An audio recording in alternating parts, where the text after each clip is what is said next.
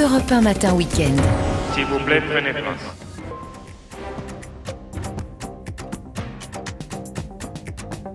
Bonjour à tous, bienvenue sur Europe 1, il est quasiment 6 heures.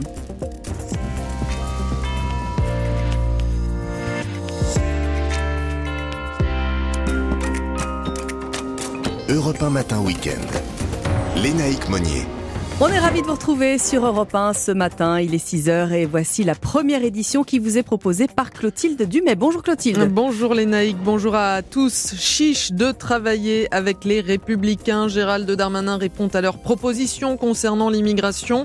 Le ministre de l'Intérieur qui pose tout de même des limites pour ménager le camp macroniste. À la une également, le second tour de l'élection présidentielle en Turquie, Erdogan est donné favori. Et puis Europe 1 radio officielle de Roland Garros. Le premier tour commence aujourd'hui avec plusieurs Français. On fait le point en fin de journal. Votre prochaine demi-heure sur Europe 1, Eric Babola est avec nous. Babola, aujourd'hui, c'est le numéro 2 mondial en raquette. C'est une belle saga française euh, basée à Lyon. La marque existe depuis 1875, rien que ça. Vanessa Zan, part où en balade? Eh ben, on va faire du tennis, justement. Mais à Nice. Ah, ça. Ouais, pas mal, hein Et Olivier Pouls, qu'est-ce qu'on mange? Eh bien, on va manger les courgettes, les, les, les, les fruits ou les fleurs, comme vous voulez. Et on attend la recette après le journal et votre tendance météo. Bonjour Valérie Darmon. Bonjour les naïcs, bonjour à tous. Et bien toujours du soleil au nord, un risque orageux au sud, principalement sur les reliefs et des maximales entre 18 à Saint-Brieuc et 30 degrés à Carcassonne. Et météo complète après le journal. Europe 1. Mais d'abord ce petit cocorico, Clotilde, parce que Eh c'est oui. encore un film français qui remporte la Palme d'Or. Oui, Anatomie d'une chute de Justine Trier. C'est la troisième réalisatrice de l'histoire du festival euh, à remporter une palme d'or. Merci infiniment au jury. Je pensais pas avoir ça, donc forcément je pensais switcher très vite sur autre chose. Mais euh, voilà, je, je suis heureuse d'avoir fait un film parce que c'était, je suis allée voir mes producteurs en proposant une série et ils m'ont dit tu devrais peut-être faire un film. Donc je suis heureuse de l'avoir fait ce film. Voilà, Justine Trier euh, qui a aussi profité hein, de ce discours pour Ouais. euh, dénoncer la réforme des retraites. Le mouvement de contestation a été nié et réprimé de façon choquante d'après elle. Et puis dans le reste du palmarès, on peut citer euh, le Grand Prix de jury qui a été décerné à Jonathan Glazer pour The Zone of Interest. Dans le reste de l'actualité, Clotilde, les retrouvailles ont été émouvantes et discrètes d'après l'ambassade de France au Danemark. Après avoir été enlevée par son père jeudi, la petite Eya a retrouvé sa mère hier au Danemark. L'affaire a été résolue en moins de 48 heures grâce au travail des polices européennes. Alors concrètement, Guillaume Dominguez, comment cette collaboration fonctionne-t-elle? Bien, elle repose en réalité sur le partenariat des services de police basé sur les accords de Schengen, comme nous l'explique Denis Jacob, porte-parole du syndicat CFDT Police. Il y a une coopération policière entre les différentes polices d'Europe pour que la diffusion de tous les éléments d'information qui permettent rapidement d'identifier les personnes recherchées pour essayer, euh, dans les meilleurs délais, d'interpeller très rapidement l'auteur de l'enlèvement. Et c'est ce qu'il s'est passé pour retrouver la petite Eya. Immédiatement après son enlèvement, grâce au témoignage de la mère de la petite fille, les policiers français identifient le père de l'enfant et un complice. Ayant à la double nationalité suédoise et tunisienne, les enquêteurs soupçonnent rapidement un départ pour l'étranger et alertent tout de suite les ambassades françaises de tous les pays par lesquels les suspects pourraient passer. Les informations sur l'affaire sont transmises aux autorités des pays via les attachés de sécurité intérieure des ambassades. En parallèle, le juge d'instruction délivre deux mandats d'arrêt européens et une fois l'itinéraire des suspects identifié, les policiers danois les interpellent au nom de la France. Détenus dans le cadre de la mise sous écrou extraditionnelle, ils vont rester au Danemark quelques semaines avant d'être remis aux autorités françaises. Les précisions de Guillaume Dominguez pour euh, Europe 1. Chiche, travaillons ensemble. Voilà ce que répond Gérald Darmanin aux Républicains. La semaine dernière, dans le journal du dimanche, il présentait deux propositions de loi sur l'immigration. Et ce week-end, dans le Parisien, le ministre de l'Intérieur se dit prêt à suivre les Républicains sur certaines mesures, Alexandre Chauveau, mais pas sur toutes. Oui, chacun doit faire un pas vers l'autre, résume Gérald Darmanin, lequel rejoint LR sur plusieurs points. Le conditionnement des visas à la délivrance des laissés-passer consulaires, des restrictions sur l'aide médicale d'État ou encore la mise en place de quotas votés au Parlement pour l'immigration de travail. Des convergences donc, mais aussi des réserves comme sur la demande des républicains d'effectuer les demandes d'asile depuis les consulats des pays d'origine. Mesure inapplicable, tranche Gérald Darmanin. Même le Danemark ne le fait pas, ajoute-t-il. Le locataire de Beauvau se montre également plus que sceptique, sans faire fermer pour autant la porte sur la sortie des traités européens en matière migratoire. La modification de la Constitution relève du président de la République et du peuple souverain, explique-t-il, et d'ajouter il faut se poser la question de l'efficacité d'une telle mesure. La Grande-Bretagne, qui est sortie de l'Union européenne, n'a par exemple jamais eu autant d'immigrés sur son sol. Gérald Darmanin qui affirme enfin multiplier les contacts en vue de trouver un accord, un numéro d'équilibriste pour convaincre la droite sans perdre l'aile gauche de sa majorité. Le ministre qui envisage une discussion sur un texte au Sénat en octobre, puis en novembre ou en décembre à l'Assemblée nationale. L'actualité à l'étranger, Clotilde, c'est la Turquie avec cette heure de vérité qui arrive hein, pour Recep Tayyip Erdogan. Le chef d'État sortant en balotage favorable avant le second tour de l'élection présidentielle prévue aujourd'hui.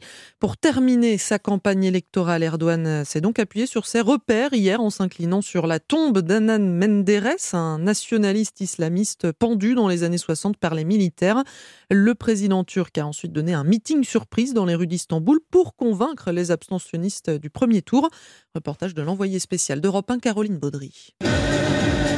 Sur les balançoires, les enfants s'agitent au rythme de l'hymne de campagne. Des bandeaux Erdogan rouges en serrent leur tête. Leurs parents écoutent religieusement face à la scène leur reis, leur chef. Vous êtes ici 70 000 personnes. Et tout à l'heure, vous appellerez vos cousins, vos familles, vos amis, toutes vos connaissances pour les inviter à se rendre aux urnes. Et demain soir, je vous attends tous ici, dans ce parc, au bord de la mer, pour fêter notre victoire. En guise d'argument, les images de porte-avions, de routes, de drones qui défilent sur l'écran géant. La liste présentée est interminable, alors cette vieille dame s'assoit à l'ombre d'un arbre. Je suis triste car ma mère a 97 ans. Elle est trop vieille pour se déplacer et n'a pas pu aller voter. Une voix, c'est une voix. Alors ma fille, ma fille, toi, t'as intérêt à aller voter. Oui, oui, Erdogan jusqu'à la mort. Au-dessus d'elle, le visage du président flotte sur un gigantesque drapeau, lui qui vient de tweeter comme un ultime appel Je crie à chaque membre de ma nation, passons-toi. Istanbul, Caroline Baudry, Europe 6h06 sur Europe 1. Ça y est, un Clotilde, c'est parti pour euh, Roland Garros, dont Europe 1 est la radio officielle. Et oui, les premiers matchs euh, vont débuter à 11h avec une saveur particulière hein, quand même cette année, puisque pour la première fois depuis 1998, le tournoi va se dérouler sans Roger Federer ou Rafael Nadal. Mais bon, on va quand même avoir un beau programme hein, pour ce premier jour, les Naïcs, avec euh, des têtes de série comme Stefanos Tsitsipas ou Arina Sabalenka, et puis également Cédric Chasseur, plusieurs tricolores. Oui, avec 10 Français sur le pont en ce premier jour, dont le nouveau numéro 1 tricolore, Hugo Humbert, opposé sur le cours central après 19h à son compatriote Adrian Manarino. Le récent vainqueur du tournoi de Bordeaux, pas très à l'aise sur terre, arrive à Roland avec le plein de confiance, mais sans réelles ambitions. Bah non. Là pour moi, Roland, euh, c'est vraiment du bonus. quoi. J'ai envie de profiter euh, de chaque match. Non, j'ai pas d'objectif, j'attends rien de moi. Avant lui, Alizé Cornet foulera elle aussi la terre du cours Philippe Chatrier, où elle affrontera l'Italienne Camilla Giorgi pour son 65e Grand Chelem consécutif. En ayant 33 ans euh, cette année, de toute façon, euh, la fin, elle est proche, hein, de toute façon.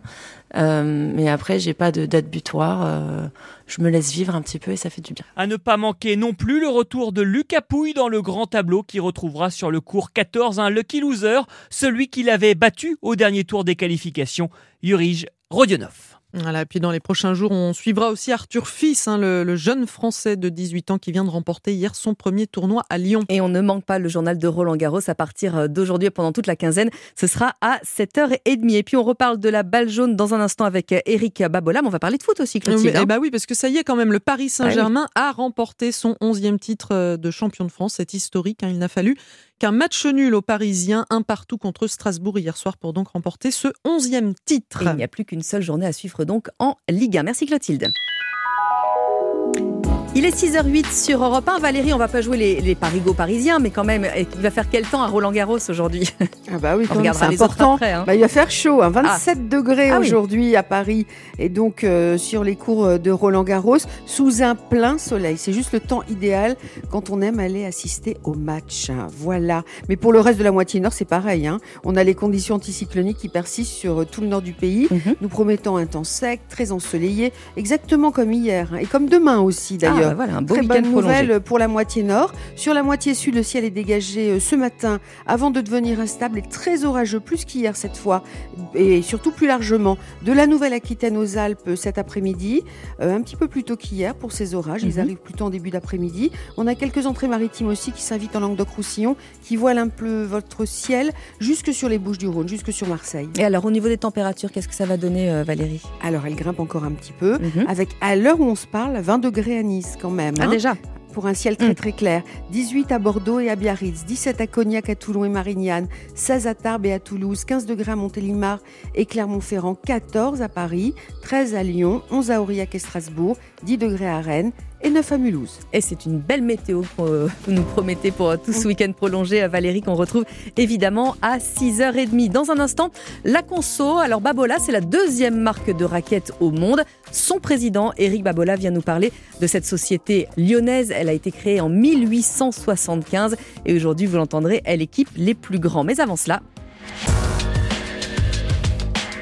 à quasiment 6h10 sur Europe 1, on retrouve euh, Thierry Léger pour ses pronostics. Bonjour Thierry. Bonjour les c'est sur l'hippodrome de Saint-Cloud, dans le grand handicap de Saint-Cloud, que va se courir ce quintet. Et parmi les 17% âgés de 4 à 7 ans qui en découdront sur la distance de 1400 mètres, j'ai fait de l'Anaken, le numéro 11, mon favori, car il possède à l'évidence des arguments solides pour très bien faire ici. Sa régularité, n'ayant jamais terminé plus loin que cinquième lors de ses neuf dernières courses, la réussite dans cette catégorie des quintés, puisqu'il a conclu trois fois à l'arrivée pour autant de tentatives, mais aussi son aptitude à cette piste de Saint-Cloud sur laquelle il n'a encore jamais déçu. On lui opposera les numéros 16, 0 Stress, 4 Clever Candy et 15 Magic Vati, classés respectivement 3e, 4e et 5e, tout près de mon favori l'Anaken, dans le quintet du 1er mai à Saint-Cloud, disputé justement sur le parcours qui nous intéresse. Enfin les numéros 9 Simply Striking, 17 French Comté, 12 Valmer Magique et 13 Monarchique compléteront ma sélection. Mon pronostic 11, 16, 4, 15, 9, 17, 12 et 13. Eh ben, c'est noté. Merci beaucoup Thierry Léger. Bon dimanche. Europe 1 Matin Week-end. Lénaïque Monnier. Première invité d'Europe 1 Matin Week-end dans cette matinale qui prend la couleur ocre de la terre battue de Roland Garros. Eric Babola, bonjour. Bonjour. Président de Babola, société qui porte votre nom depuis cinq générations. Avant d'équiper euh, des tennismen, de fabriquer balles et raquettes, tout a commencé par une affaire de boyaux. Est-ce que vous pouvez nous raconter?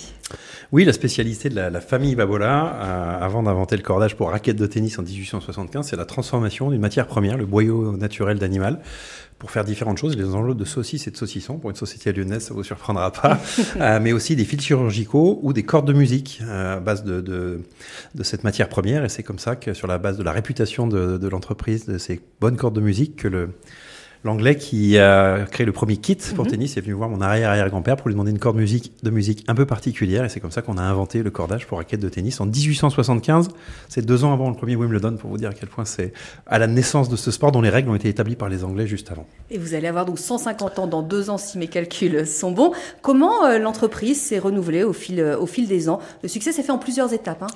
Oui, alors bah, quand, euh, quand on invente ce cordage pour raquettes de tennis en 1875, le sport n'existe pas, donc il y avait déjà une Tout dimension innovante de, de- de mon aïeul d'être à l'écoute de ça. Les, les premiers champions du tennis, ils sont venus quelques années après, c'est les années 1920-1930, c'est des Français, c'est les, les fameux mousquetaires du tennis français, René Lacoste, Henri Cochet, leurs acolytes, et Suzanne Langlaine aussi, une des premières femmes championnes d'un sport, qui sont les héros internationaux de ce sport. C'est pas, on dit ça, je sais pas parce qu'on est français qu'on dit ça, c'est des, champions, C'est les champions du monde, et c'est les premiers héros de, de ce sport. Et en fait, depuis lors, l'histoire de, de Babola est liée à l'innovation et à la, visibilité de ces innovations avec les plus grands champions sur les plus grands tournois. C'est grâce aux mousquetaires qu'on a Roland Garros à l'époque. hein. le tennis, c'était un petit peu comme la, Coupe de l'América en voile. Le pays qui gagnait euh, recevait, Recevait. Et, et les Américains gagnaient depuis des années. Les Français ont gagné. En 1928, on a organisé la Coupe Davis en France et c'est comme ça qu'on a bâti le stade de Roland Garros. Et depuis, c'est devenu le lieu des internationaux de France. Et Babola, l'histoire de, de Babola, c'est l'histoire de ce sport et du tennis. D'abord les cordages les synthétiques. cordages. Euh, puis dans les années 1950, les cordages, euh, pardon, d'abord les cordages naturels, en boyau naturel, puis les cordages synthétiques, les grippes synthétiques, les machines accordées aussi pour tendre les cordes dans les raquettes dans, dans les années 80. Et dans les années 90, la raquette. Alors j'allais, j'allais y venir, Eric Babola. Le virage, c'est en 94, hein, si, si j'ai bien travaillé mon. Tout à fait. La, la, première raquette Babola. Babola et le tennis, c'est une longue histoire, mais c'était plutôt, on était plutôt un accessoiriste de, de ce sport. et on a équipé beaucoup de champions qui ont gagné plus de 100 grands chelems. On va célébrer le 40e anniversaire de la victoire de, Yannick Noah à, Roland Garros. Il gagne avec un cordage Babola. Et dans les images d'archives, on voit bien le VS sur le, sur le filet et sur la tête des bobs qu'avaient les, les, spectateurs à l'époque. Et donc, c'était important pour nous de gagner aussi en, Grand Chelem. Et elle est venue assez vite, cette victoire en Grand Chelem, puisque la première raquette sort en 1994. Quatre ans après, Carlos Moya gagne Roland Garros avec une raquette qui s'appelle la Babola Pure Drive. Euh, en, France, en plus, c'était un, symbole. Et il faut savoir que quand Carlos Moya gagne Roland Garros, il y a deux juniors qui gagnent, en filles et en garçons. Kim Clijsters chez les filles, Fernando González chez les garçons, qui sont aussi des joueurs Babola. Donc c'était une génération de joueurs qui arrivaient. Et, euh, et, pas longtemps après, un autre espagnol, Rafael Nadal, qui, euh, qui, qui, va en gagner beaucoup par la suite. Et qui va, et qui est évidemment chez vous aussi. Alors, l'innovation, c'est au cœur de votre de stratégie. Comment se démarque Eric Babola sur un marché qui est quand même très, très concurrentiel? Bah, L'histoire avec la raquette le montre. On bah, voilà, ne faisait pas de raquette. On connaissait les, les, raquettes grâce au cordage, qui est, nos cordages qui équipaient l'ensemble des, des, raquettes des, des, concurrents. Et en disant, dire numéro, numéro mondial de la raquette, c'est une connaissance du terrain, des marchés. Babola est présent dans 150 pays dans le monde, à travers 20 000 clubs, comme ici, ou magasins de sport, qui sont les lieux où s'équipent les amoureux du tennis. Et, chez Babola, on, ne fait que ça depuis bientôt 150 ans, de chercher à anticiper les besoins des, joueurs, qui soient des futurs champions, qui soient des, jeunes qui démarrent comme on le, fait au, Racing avec les, raquettes dédiées pour l'apprentissage, euh, c'est-à-dire des produits utiles pour progresser, donc avec la morphologie du joueur et des systèmes pédagogiques les aidant à, jouer plus. Vous êtes très enthousiaste quand vous parlez, euh, Eric Babola. Comment est-ce qu'on entretient justement cette, flamme de, l'innovation, de toujours aller chercher plus neuf? Du connecté. c'est vrai que chez Babola, on est passionné de, de, du sport et, et, du tennis en particulier. Nos équipes, nos ingénieurs sont, sont, sont souvent des amoureux du sport et cherchent à, à, progresser. Moi, je dis souvent que la relation entre, entre une marque, euh, c'est une relation un petit peu d'amour quand on aime une marque et c'est un petit peu comme quand on aime quelqu'un. On essaie de devancer ses désirs et de, et de les anticiper en observant les joueurs et le jeu. Et c'est ce qu'on fait euh, au quotidien. La haute compétition, Roland Garros, les champions qui jouent à Roland Garros sont aussi inspirants parce qu'on cherche à -hmm. trouver les petites choses qui vont faire, les petits détails qui vont faire, qui vont, euh, qui vont gagner et c'est notre quotidien. Et justement, quand on parle d'innovation, on parle beaucoup d'intelligence artificielle, d'IA aujourd'hui. Est-ce que c'est quelque chose vers lequel vous pouvez tendre? Récupérer des données ou Oui, alors des, des, données, c'est vrai en plus des, des, des, sensations ou des, ou perceptions euh, intuitives qu'on peut avoir quand on observe, euh, que ce soit les équipes de Babola, que ce soit les, les entraîneurs, que ce soit les, les, les, les, éducateurs ou les gens de, de, de magasins qui en parlent. Les données, c'est important. On a d'ailleurs euh, chez Babola lancé une raquette connectée en, en 2012. On l'avait lancée à Roland Garros et, et, et, Nadal a joué avec pendant pas mal de temps, qui nous donnait des informations. C'est pas devenu un standard de, de l'industrie, mais c'est vrai qu'on est dans un sport où c'est beaucoup de sensations euh, et peu de données, même si dans les grands tournois, les athlètes ont, grâce à l'organisation des tournois, quelques données. Mais c'est pas aujourd'hui euh, quelque chose sur lequel on s'appuie encore beaucoup, mais ça fait partie des pistes évidemment sur lesquelles on pourra s'appuyer pour euh, nourrir euh, le besoin, enfin les, les, équipements des amoureux du tennis, que ce soit en, en, chaussures ou en raquettes. Alors le tournoi principal commence aujourd'hui. Vous avez plusieurs euh, joueurs hein, dans votre escarcelle. Bon, j'imagine que si je prononce le nom d'Alcaraz, vous allez me dire que c'est peut-être lui le futur successeur de Rafael Nadal. C'est un souhait. Alors oui, alors personne ah. ne remplacera Nadal, mais c'est vrai qu'il est espagnol, c'est vrai qu'il joue avec Babola depuis qu'il a 10 ans. Il est plus jeune numéro mondial de l'histoire du tennis. En, il incarne vos valeurs. Il incarne nos valeurs exactement aussi. C'est, euh, il est issu d'une famille de tennisman. Il a des, des bonnes valeurs. Il se fait plaisir quand il joue, euh, et ça c'est important. Et je pense que c'est important, bien sûr pour le public, mais c'est important pour son jeu, parce que le, le sport, quel tennis, reste un jeu. Il faut, il faut avoir cet esprit-là, et c'est comme ça qu'on progresse. Et à l'image effectivement de Nadal, qui a toujours dit que ses clés du succès, c'était j'aime ce que je fais et chaque jour je cherche à m'améliorer. Je pense que Carlos Alcaraz, même s'il il fait sa propre histoire, est, est, proche de ses valeurs et, et dans cet état d'esprit. Il l'était quand il était junior et prometteur. Aujourd'hui, il est numéro un mondial. Il défend, il est, il est celui qu'on cherche à, à, faire tomber et il a gardé cet état d'esprit. Il se fait toujours plaisir sur le cours quand il gagne ou quand il perd. Et ça, c'est des valeurs qui sont importantes pour Babola. Eh bien, merci beaucoup, Eric Babola, d'être le premier invité d'Europe 1 Matin Week-end. On vous souhaite un bon tournoi. Merci. Europe 1 Matin Week-end Lénaïque À 6h18 sur Europe 1, le journal permanent Clotilde Dumais. Les États-Unis devraient éviter un défaut de paiement. Un accord de principe a été conclu entre le gouvernement et les républicains. Le président Joe Biden parle d'un compromis qui réduit les dépenses tout en protégeant des programmes publics essentiels. Cet accord doit désormais être validé par la Chambre des représentants mercredi, puis par le Sénat. Plus de 1500 manifestants interpellés hier aux Pays-Bas lors d'une action du mouvement écologiste Extinction Rébellion à La Haye. Environ 7000 personnes protestaient contre les subventions du gouvernement néerlandais aux combustibles fossiles. Le ministère de la Culture est devenu une machine à faire tourner les subventions. L'offensive de Laurent Wauquiez dans le journal du dimanche. Le président de la région Auvergne-Rhône-Alpes est accusé d'avoir diminué les aides financières dédiées à la culture et notamment d'avoir supprimé la subvention annuelle du théâtre Nouvelle Génération de Lyon. Mais il affirme que son objectif est de lutter contre les déserts culturels. Et puis à Lyon, toujours en football, l'OL s'est imposé 3-0 contre Reims hier soir. Le groupe Ama Stadium a rendu euh, hommage à Jean-Michel Aulas, l'historique président du club qui quitte ses fonctions. Merci Clotilde, vous restez bien sur Europe 1, il est 6h19 dans quelques instants. C'est la balade du dimanche. Vanessa nous emmène visiter le musée du sport. Il est situé à Nice et on en profitera avec Olivier Pouls pour euh, déguster des courgettes. Évidemment, si vous avez fait le marché, vous avez constaté qu'elles étaient absolument partout. À tout de suite. Europe 1. Tout à l'heure, vers 6h40, retrouvez l'entretien Une date, une histoire avec le groupe Formeret, location de salle au cœur de Paris. Plus d'informations sur formeret.fr. Europe 1 matin week-end. Lénaïque Monnier. La balade du dimanche, Vanessa Zaza, Olivier Pouls. Bonjour à tous les deux. Bonjour. Ouais. Ah, vous bah, avez mis votre jupette bah oui, j'ai vu ça. J'irai Je ne sais ramasser pas les balles. Je ne sais pas. pas si j'oserais mettre la jupette. Évidemment, on colore l'antenne toute la journée euh, à la couleur ocre et jaune de la petite balle jaune Roland Garros. Ça commence. Mais vous ne nous, nous emmenez pas porte d'Auteuil, Vanessa, mais un peu plus bas, à Nice. Ouais, alors je, je vois dans votre regard à tous les deux, vous, perplexe. vous essayez de comprendre le lien entre Roland Garros et Nice. C'est vrai que c'est pas évident, je l'avoue.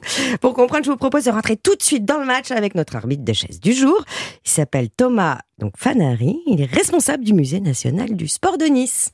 Déjà, on est un musée omnisport, on traite évidemment de tous les sports, on va essayer de mêler sport, histoire et société. Et c'est vrai que quand on s'intéresse au tennis, on a euh, une collection qui est assez, euh, assez unique et assez incroyable. Et on a notamment la raquette de Yannick Noah, euh, qu'il a, utilisée en finale de Roland Garros 1983. C'est une raquette qui est encore en bois à l'époque. C'est une raquette euh, qui, euh, qui a le cordage cassé, donc elle n'a pas terminé le match. Mais, euh, mais c'est une raquette qui nous avait été donnée très peu de temps après la victoire de Yannick Noah par, bah, par le champion lui-même. Le dernier Français à avoir gagné Roland Garros. Il y a 40 ans, hein, quand même. hein. 40 ans, Hein, hein. 40 ça nous ans. rajeunit pas, ça on nous était rajeunit petites pas. devant notre télé. C'est clair.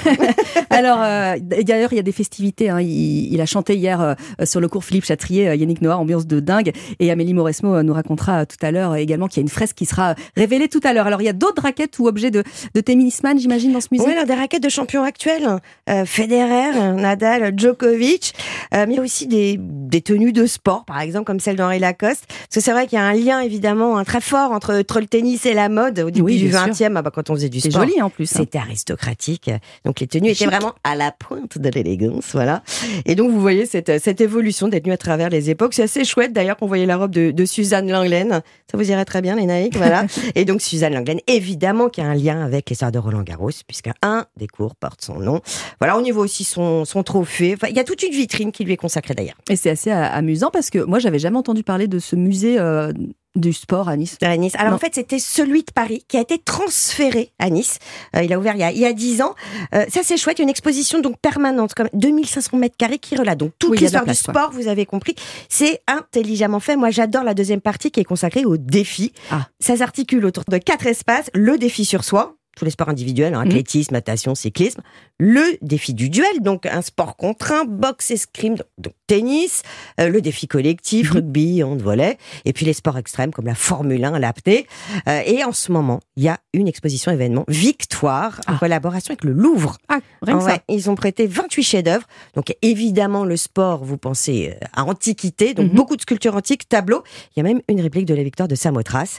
Voilà, donc toutes ces œuvres qui dialoguent évidemment avec le Musée national du sport, dont justement la raquette de Yannick Noah. Ah. Symbole de victoire, est-ce que ça va leur porter chance à nos Français? Oh, alors là, franchement, moi, je ferais pas...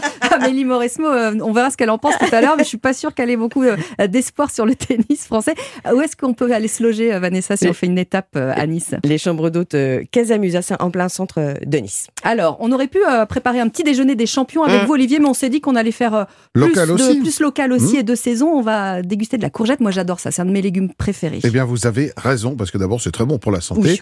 Elle commence à arriver vraiment. Alors, on la trouve évidemment toute l'année. La mmh. courgette, c'est même plus un sujet, mais si on veut de la vraie bonne courgette euh, un peu plus charnue et un peu plus dense euh, avec du vrai goût, bah c'est un légume d'été. Mhm. Euh, c'est un légume qui est arrivé assez tard chez nous, vers le 19e siècle. Ah et comme son nom l'indique, c'est une cousine des courges et mhm. donc ça nous vient d'Amérique du Sud. En fait, c'est une idée des Italiens d'avoir cueilli des courges avant leur maturité. Mmh. Et d'ailleurs, si vous cultivez des courgettes dans votre jardin, ce que vous pouvez faire, d'ailleurs ça marche extrêmement bien, il faut juste du soleil et un peu d'eau.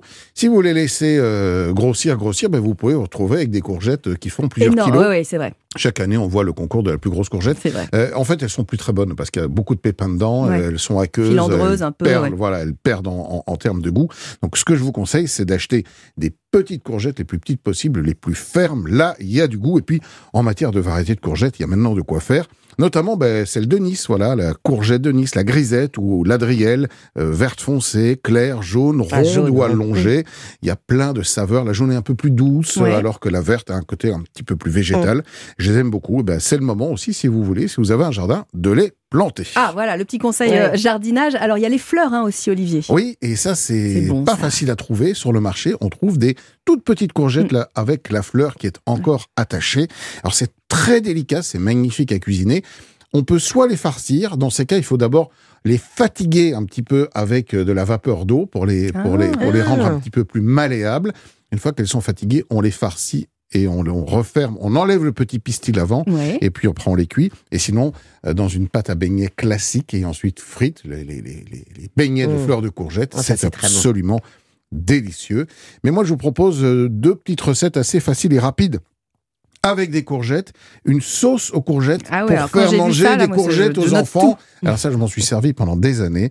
Euh, courgettes, oignons, des lardons, du parmesan, de la crème, du basilic, et un petit oignon. On a tout ça à la maison. Hein. Voilà, et, et, un peu de bouillon. Donc ce que vous faites, c'est que vous faites suer vos, vos lardons, vous rajoutez les oignons, on rajoute les courgettes euh, coupées en petits morceaux, un peu de bouillon, on laisse cuire pendant une quinzaine de minutes quand les courgettes sont bien tendres. On mixe le tout avec du parmesan, de la crème et un peu de basilic sur les pâtes. C'est juste délicieux. Et puis sinon, il y a une version très simple. Si vous avez des toutes petites courgettes bien fermes, taillées très finement, comme un carpaccio, vous les servez crus, même pas besoin de les cuire. C'est croquant, c'est délicieux, avec une huile d'olive un peu ardente. Là encore, un petit peu de parmesan, euh, quelques zestes de, de, de, citron et un petit jus de citron vert mmh. par-dessus.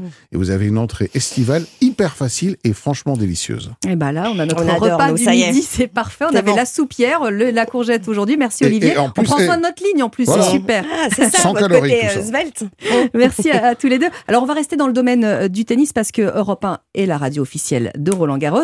Et attention, tenez-vous bien, on vous offre la finale dame. Vous envoyez tennis au 7 39 21. 3 fois 75 centimes et le coût du SMS. Je veux vous entendre euh, pianoter euh, pendant la musique puisque ce matin sur Europe 1, nous rendons hommage à Jean-Louis Murat qui nous a quittés euh, cette semaine avec Au Mont sans souci sur Europe 1. Europe 1 matin week-end. Lénaïque Monnier. Et à 6h30, on accueille Clément Barguin pour un nouveau journal. Bonjour Clément. Bonjour Lénaïque, bonjour à tous. Le film français Anatomie d'une chute décroche la palme d'or du Festival de Cannes. Justine Trier devient la troisième réalisatrice à remporter le prestigieux prix. Ces dernières semaines ont été marquées par plusieurs accidents impliquant des conducteurs en état d'ivresse ou sous l'emprise de stupéfiants. Les contrôles routiers sont renforcés, en particulier en ce week-end prolongé. Nous avons embarqué avec une patrouille de gendarmerie. Et puis en Ligue 1, Lance officialise sa qualification directe en Ligue des Champions après sa victoire 3 buts à 0 face à Ajaccio. Votre prochaine demi-heure sur Europe 1, Philippe Legrand revient avec Jean-Marie Roire sur le discours de Dominique de Villepin. C'était à l'ONU et avec vous Mathieu Alterman. Bah Roland Garros oblige, je vais vous parler du tennis au cinéma. Et c'est après le journal et votre tendance météo Valérie Darmon. Eh bien, du soleil, un vent de nord-est dans l'extrême nord, des orages nombreux en après-midi, des Landes, Hautes-Alpes et 30 degrés atteints dans le Gard et sur le nord Aquitaine. Et on voit tout ça en détail après le journal. Et c'est donc la deuxième française d'affilée et la troisième réalisatrice à obtenir le précieux Graal Clément. La Palme d'Or est attribuée à Anatomie d'une chute de la française Justine Trier, thriller enquête qui raconte la mort d'un père de famille, suicide ou meurtre. Son épouse est la principale suspecte. Ce huis clos dans la montagne a séduit le jury et glorifie une actrice, Sandra Huller, Marie Jiquel.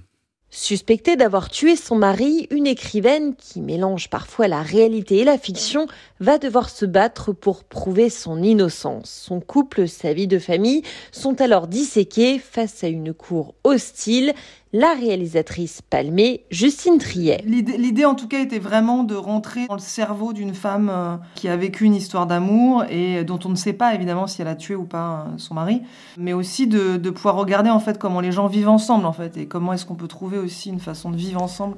Au centre de ce thriller qui se déroule au milieu de nulle part dans la montagne, l'actrice allemande Sandra Hüller avec laquelle Justine Triet a déjà collaboré. Elle a d'ailleurs écrit ce long métrage en pensant à elle j'ai vraiment écrit en pensant à elle. Donc c'est une des rares fois où j'ai pensé à elle, j'ai pensé à sa voix, à sa manière d'être, etc. en écrivant. Donc j'ai vraiment écrit aussi pour une étrangère. Un duo féminin gagnant puisque Sandra Hüller figure aussi au casting du Grand Prix de Cannes de Zone of Interest. Marie Jiquel, spécialiste culture d'Europe 1 et Justine Trier n'a pas manqué d'étrier le gouvernement lors de la remise de la Palme d'Or. La contestation contre la réforme des retraites a été niée par le pouvoir de manière choquante, a déclaré la réalisatrice. Elle a également euh, critiqué l'approche, je cite, néolibérale du gouvernement qui est en train de casser l'exception culturelle française. La ministre de la Culture, Rima Abdul Malak, a réagi sur les réseaux sociaux et s'est dit estomaquée par ses propos. C'était il y a une semaine, trois policiers tués dans un violent accident de la route à Roubaix. Ils avaient été euh, percutés par un automobiliste positif aux stupéfiants. Mardi, c'est une petite fille qui a été écrasée par une conductrice, elle aussi euh, La drogue au volant est en cause dans un accident mortel sur cinq en France, selon les chiffres de 2021. Face à ces drames, le ministère de l'Intérieur a de nouveau promis un renforcement des contrôles sur la route. Wilfried de Villers a suivi une patrouille de gendarmerie le long de l'autoroute A77 proche de Nemours. C'est un péage stratégique proche de Paris en ce grand week-end de pont. Le lieutenant Jean-Gabriel fait signe à un coupé sport de s'arrêter. Est-ce que vous avez consommé des produits stupéfiants récemment On va vous soumettre à un dépistage. Vous mettez dans votre bouche pendant une quinzaine de secondes, vous frottez bien partout. Vous allez avoir des traits rouges qui doivent apparaître. Ces traits rouges signifient que le test a fonctionné et qu'il y a l'absence de substance drogue. Test stupéfiant négatif pour ce jeune conducteur, un test salivaire qui repère les principaux produits du cannabis aux opiacés en passant par la cocaïne. En termes de résultats stupéfiants, c'est en 1 cannabis et en deux cocaïne. Et on a de plus en plus le cocktail des gens qui consomment régulièrement cocaïne plus cannabis. Cette année, les contrôles ont été renforcés en Seine-et-Marne, explique le lieutenant Jean-Gabriel. Au regard d'une actualité malheureusement qui est euh, très défavorable avec l'accidentologie, l'ensemble des gendarmes du département de Seine-et-Marne cette année ont déjà constaté 932 euh, procédures de conduite en ayant fait usage de stupéfiants. Dans le département, on parle d'une augmentation de 19% de tests positifs par rapport à la même période en 2022. Le reportage repeint de Wilfried de Villers. Direction euh, la Turquie, Clément, parce que les bureaux de vote doivent ouvrir d'ici euh, une petite demi-heure. Second tour de la présidentielle qui oppose le président sortant Recep Tayyip Erdogan à son rival social-démocrate Kemal Kılıçdaroğlu. Erdogan qui occupe ce poste depuis 2014 par favori. Les derniers sondages le créditent d'une avance de 5 points. À 6h, euh, quasiment 35 sur Europe 1, Europe 1, radio officielle du tournoi de Roland Garros qui commence aujourd'hui. Un incontournable pour les passionnés de tennis, mais aussi une aubaine pour le tourisme à Paris. Il faut dire qu'à cette période de l'année, les températures sont agréables et la capitale a beaucoup de choses à offrir, si bien que les réservations de vol bondissent, Margot Faudéré. Oui, pour la période de fin mai début juin, qui correspond notamment aux dates du tournoi de Roland Garros, les réservations de vol pour Paris ont augmenté sur la plateforme Opodo 17% de plus que l'année dernière. De son côté, Liligo observe un rebond des recherches par rapport aux deux semaines qui précèdent les dates de l'événement. Kenza Geloul est responsable de marque pour le site. On constate une multiplication multiplication des recherches par 2,3 à destination de Paris de fin mai à début juin par rapport aux deux semaines d'avant. Au-delà du tournoi sportif, ce moment de l'année attire toujours beaucoup de touristes à Paris grâce aux températures estivales et aux festivités. On sait que c'est un événement qui attire euh, pas mal de personnes, mais au global, Paris est, est assez plébiscité et très fréquenté. En revanche, comme d'autres secteurs, les vols en avion n'échappent pas à l'inflation. Pour se rendre à Paris et assister par exemple à Roland Garros, il faut débourser plus plus que l'année dernière à la même période.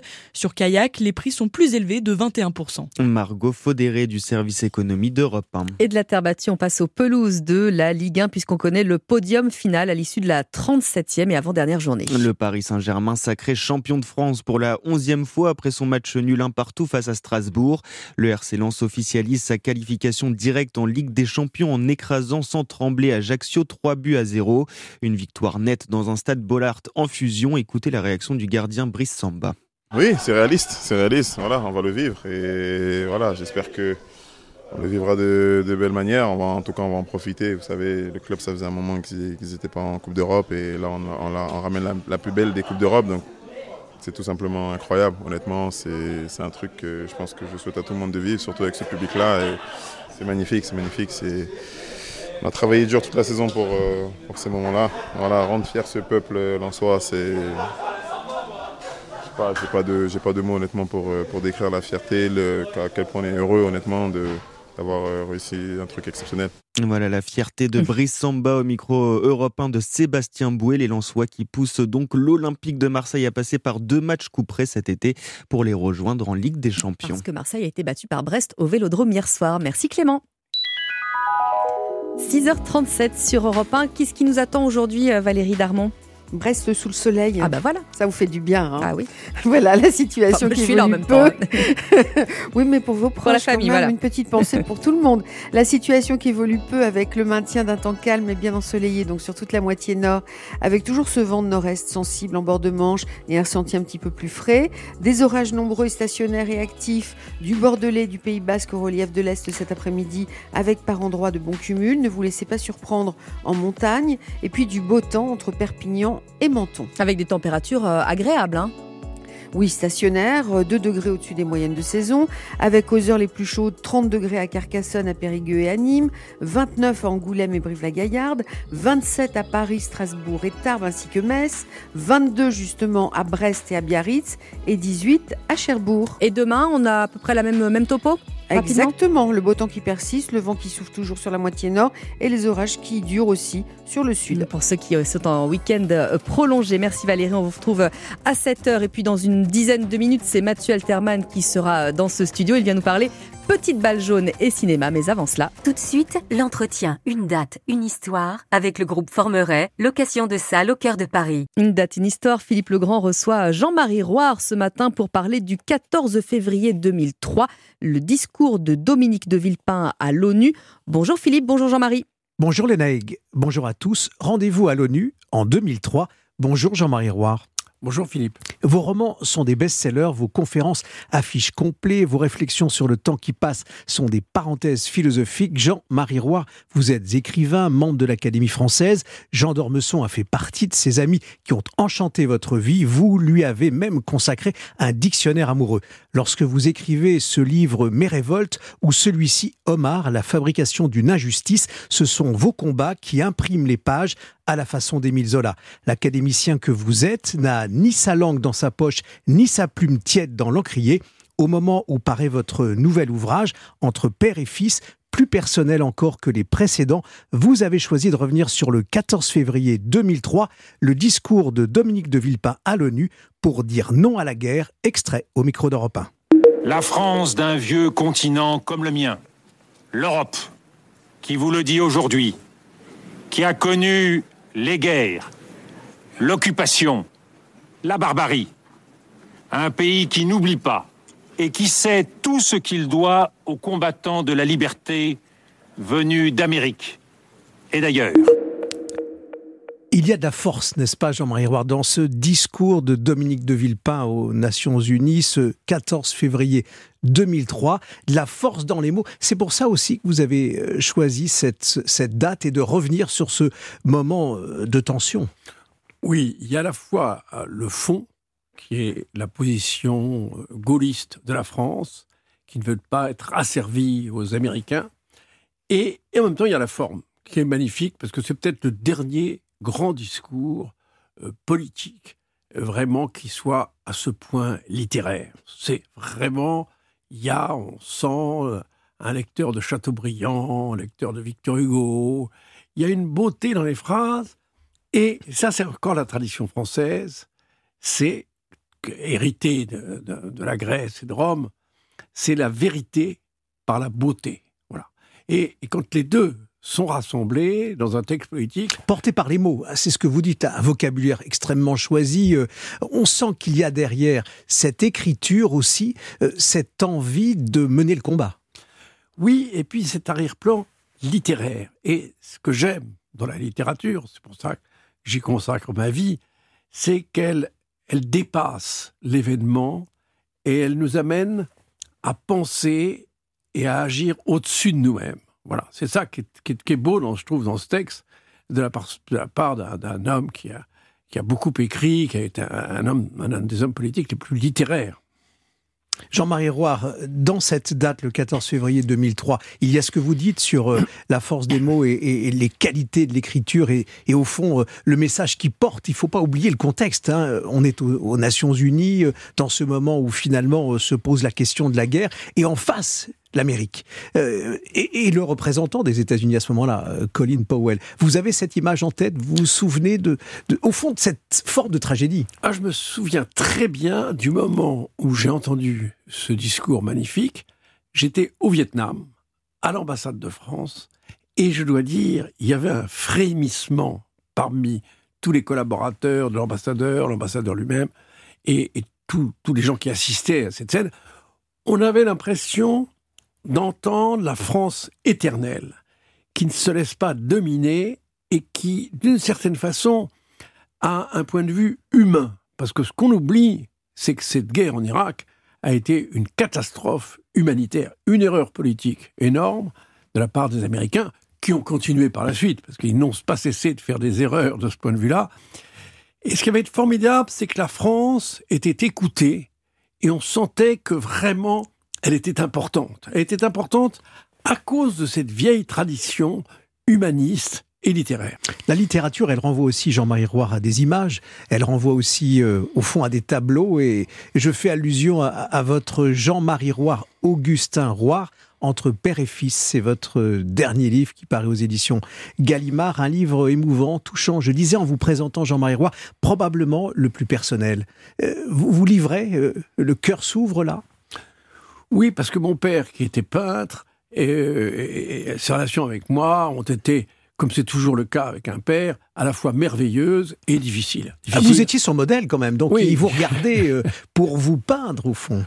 Oui, il était pendant très longtemps, j'ai été son modèle, et, et je dois dire, il m'a légué cette passion pour l'art que j'ai réorchestré, moi, à travers la littérature.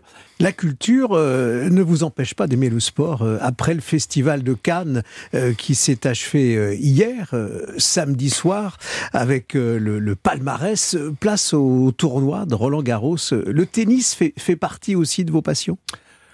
Oui, peut-être pas au même degré que la littérature. Et je crois que vraiment, je ne sais pas si je suis très bon comme écrivain, mais je suis un passionné de tennis, mais un assez mauvais joueur, je dois dire.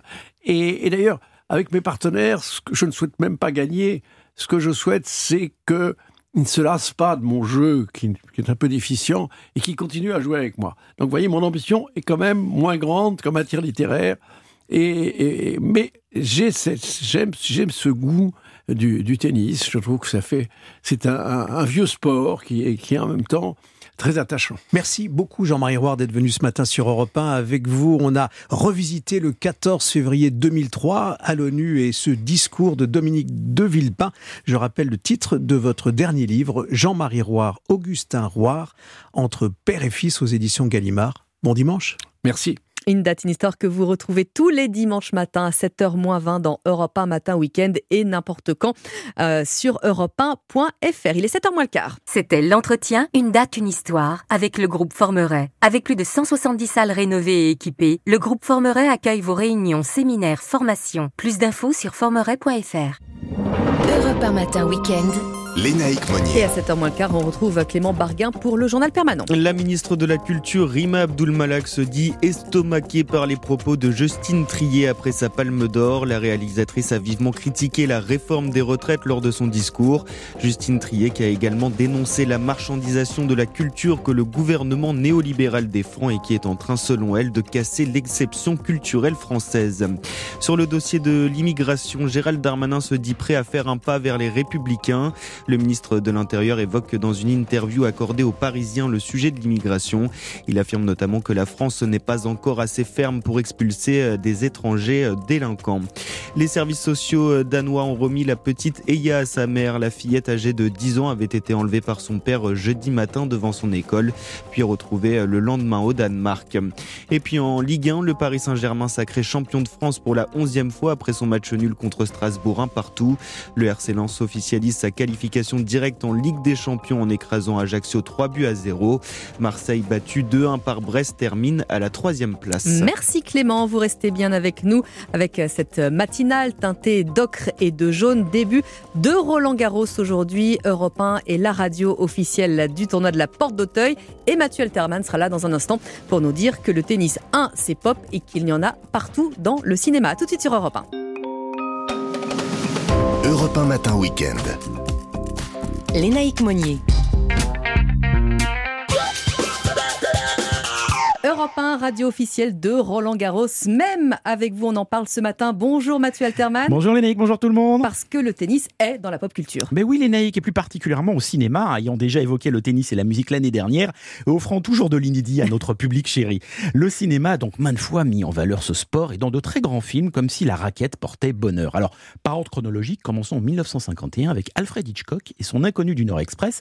Son histoire géniale où un être machiavélique monte le plan d'échanger les assassinats d'épouses et pères mm. respectifs afin de brouiller les pistes et d'effacer les mobiles. Eh bien, le gentil du film, le héros malheureux Guy Haynes, est tennisman. Revenons en France en 1953 avec les vacances de Monsieur Hulot, de Jacques Tati et sa cultissime partie de tennis estival.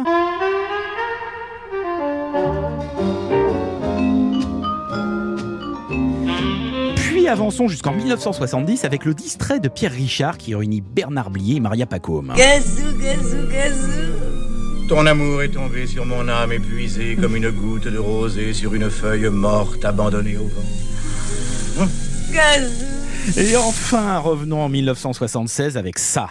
Ce que je peux te le raconter alors ce matin, je me suis présenté chez toi et l'autre folle, elle m'empêchait de rentrer dans ton cabinet. Oh, ça c'est Madame culte, hein. Paquet Mais c'est normal, j'étais avec Monsieur Simoni. Ah bon, c'est normal. C'est normal que tu te renfermes avec Monsieur Simoni quand ta mère elle est au bord du gaz. Maman, maman. En plus, qu'il n'a rien du tout, celui-là, c'est un comédien. Ça c'est vraiment culte. Un éléphant, ça trop énormément. Évidemment, on est tous fans. hein. Jean Rochefort, Victor Lanoux, Claude Ah oui. Brasseur et Guy Bedos, apostrophés par la mère un rien possessif de ce dernier, Marthe Villalonga. On peut noter que les quatre amis se font tranquillou pépère un tennis à l'heure du déjeuner. hein. On prenait son temps sous Giscard. Même amour pour le filet dans la suite, nous irons tous au paradis quand nos héros se déchirent. Ça vous intéresse pas, voilà Oh, dis donc, hé, toi Tes ailes de géant, elles t'empêchent pas de marcher, non C'est la même année 1977 qu'aux États-Unis, Woody Allen dans Annie Hall rencontre Diane Keaton sur le cours, décidément une grande année à la fois punk et tie-break. Hi, hi. Oh, hi. En 1983, clin d'œil au champion français des années 30, euh, Borotra, dans Papy fait de la résistance, où Jean-Claude Brialy est génial en collabo dans une courte scène avec Roger Carrel. Et vous dites que c'est la première fois que vous tenez une raquette. Mais vous se matchez comme personne. Oui, vous avez le style de Borotra. Et alors Mathieu, euh, dans les années 80, le tennis, bah, c'est le sport roi et pourtant, bah, il faudra attendre vraiment le 21e siècle hein, pour un, un retour sur grand écran. Oui, en 2001, avec un grand film tennis, La famille Tenenbaum de Ah oui. Wes Anderson, où Luke Wilson campe un ancien champion totalement dépressif qui ne quitte jamais sa tenue des années euh, tennis, alors qu'il a arrêté de jouer quand même depuis des années. Richie Tenenbaum, champion de tennis, devint le deuxième meilleur joueur mondial à 17 ans. C'est en 2005 que la balle jaune revient dans l'œuvre de Woody Allen avec le délicieux match point entre Jonathan Rhys Meyers et Scarlett Johansson, carton avec sept nominations dans les prix les plus prestigieux.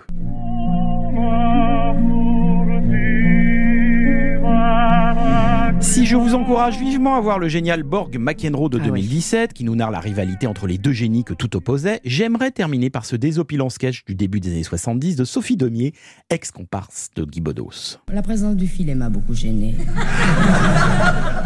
Le filet a été un gros handicap pour le tennis français. Sophie Daumier, tout comme les ex-champions qui nous ont fait vibrer, ne doit jamais être oubliée. On se quitte avec un petit Karen Cheryl, bien rebondissant. Bon dimanche. Bon dimanche.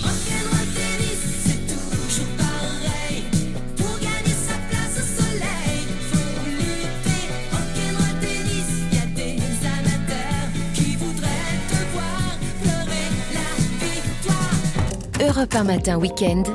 Lénaïque Monnier. Et lui aussi, il sera à Porte d'Auteuil vendredi prochain puisque la matinale de Dimitri Pavlenko s'installe euh, du côté de Roland Garros dont Europe 1 est la radio officielle. En attendant, mercredi dernier, il était bien ici en studio dans nos locaux. Gaspard Proust qui livre son regard sur euh, l'actualité et c'était face à François Ruffin. Écoutez. Europe 1, Gaspard Proust, le meilleur. François Ruffin est resté, resté pour vous écouter. Euh, qu'est-ce que vous avez retenu de matin bourrin, comme vous avez rebaptisé Europe 1 matin? Ah bah ce matin, c'est pas matin bourrin c'est Matin Ruffin. Vraiment, François, merci d'être resté. Vous savez qu'on s'est loupé il y a deux mois et j'aimerais vous remercier parce que grâce à vous, j'ai pas eu besoin de bosser hier soir. Comment ça?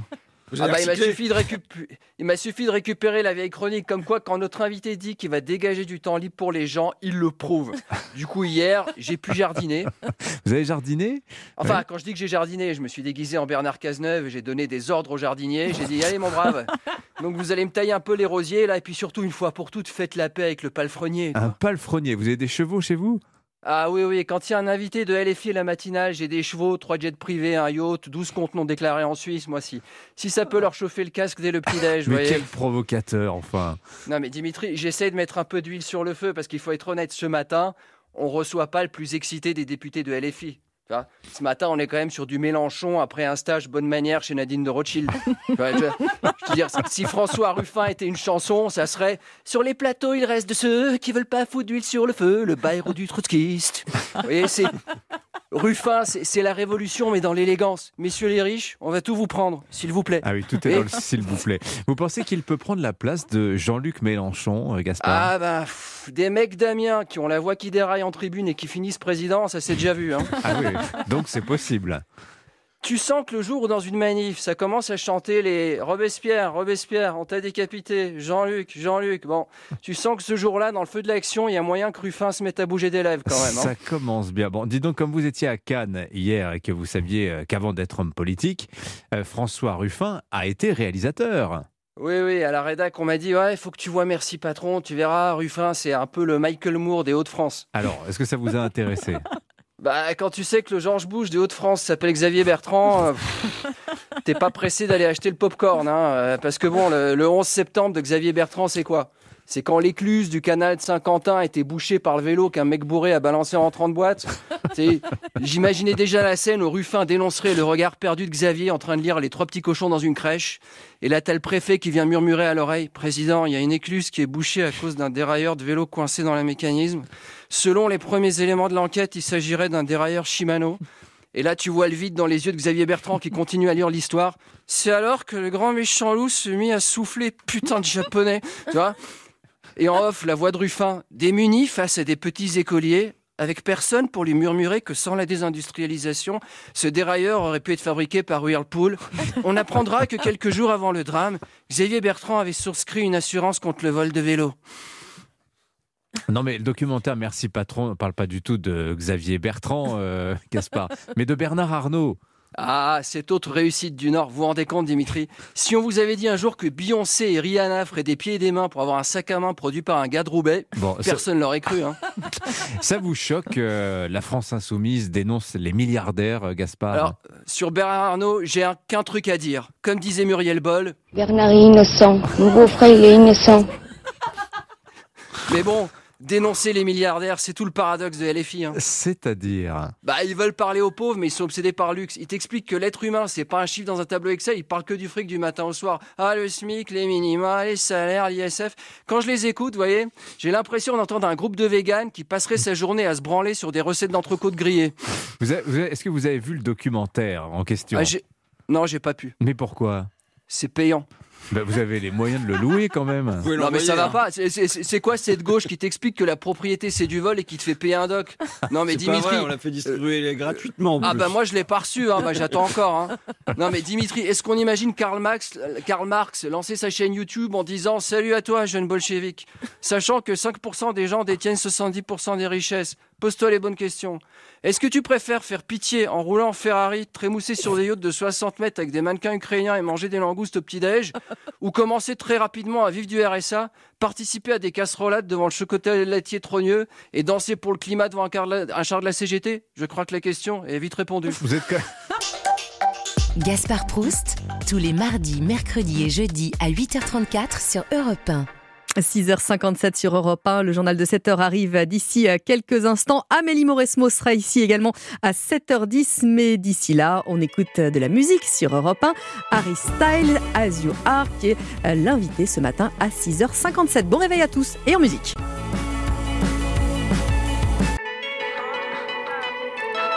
Et c'est Harry Styles qui vous réveille ce matin sur Europe 1, As You Are. Il est pile 7h sur Europe 1. On est très heureux de vous avoir avec nous. Europe 1 Matin Week-end. Lénaïque Monnier. Et à 7h, c'est un nouveau journal qui vous est présenté par Clotilde Dumais. Bonjour Clotilde. Bonjour Lénaïque, bonjour à tous. Il voyait Kilic Darolou vainqueur au premier tour, mais c'était avant le bon score d'Erdogan. En Turquie, les partisans de l'opposant au président n'y croient plus vraiment à l'heure du second tour de l'élection présidentielle. Reportage dès le début de ce journal. À la une, également le témoignage du maire de la Baule, lui aussi victime de menaces de mort, ras-le-bol général chez les élus locaux après la démission déjà du maire de Saint-Brévin. Et puis Europe 1 radio officielle de Roland Garros, toujours le premier tour débute ce matin et presque tous les ingrédients, nous le verrons, sont réunis pour passer un bon tournoi. Votre prochaine demi-heure sur Europe 1, c'est la bosse de Roland Garros. Amélie Mauresmo est avec nous alors que le tournoi principal euh, débute aujourd'hui. Et votre euh, note secrète, Fabrice Lafitte Yannick Noah avec Saga Africa. Et c'est après le journal et votre tendance météo, Valérie Darmon. Et le plein soleil qui persiste au nord, le risque orageux au sud, où la chaleur s'accentue dans l'après-midi. Et on fait le point après le journal.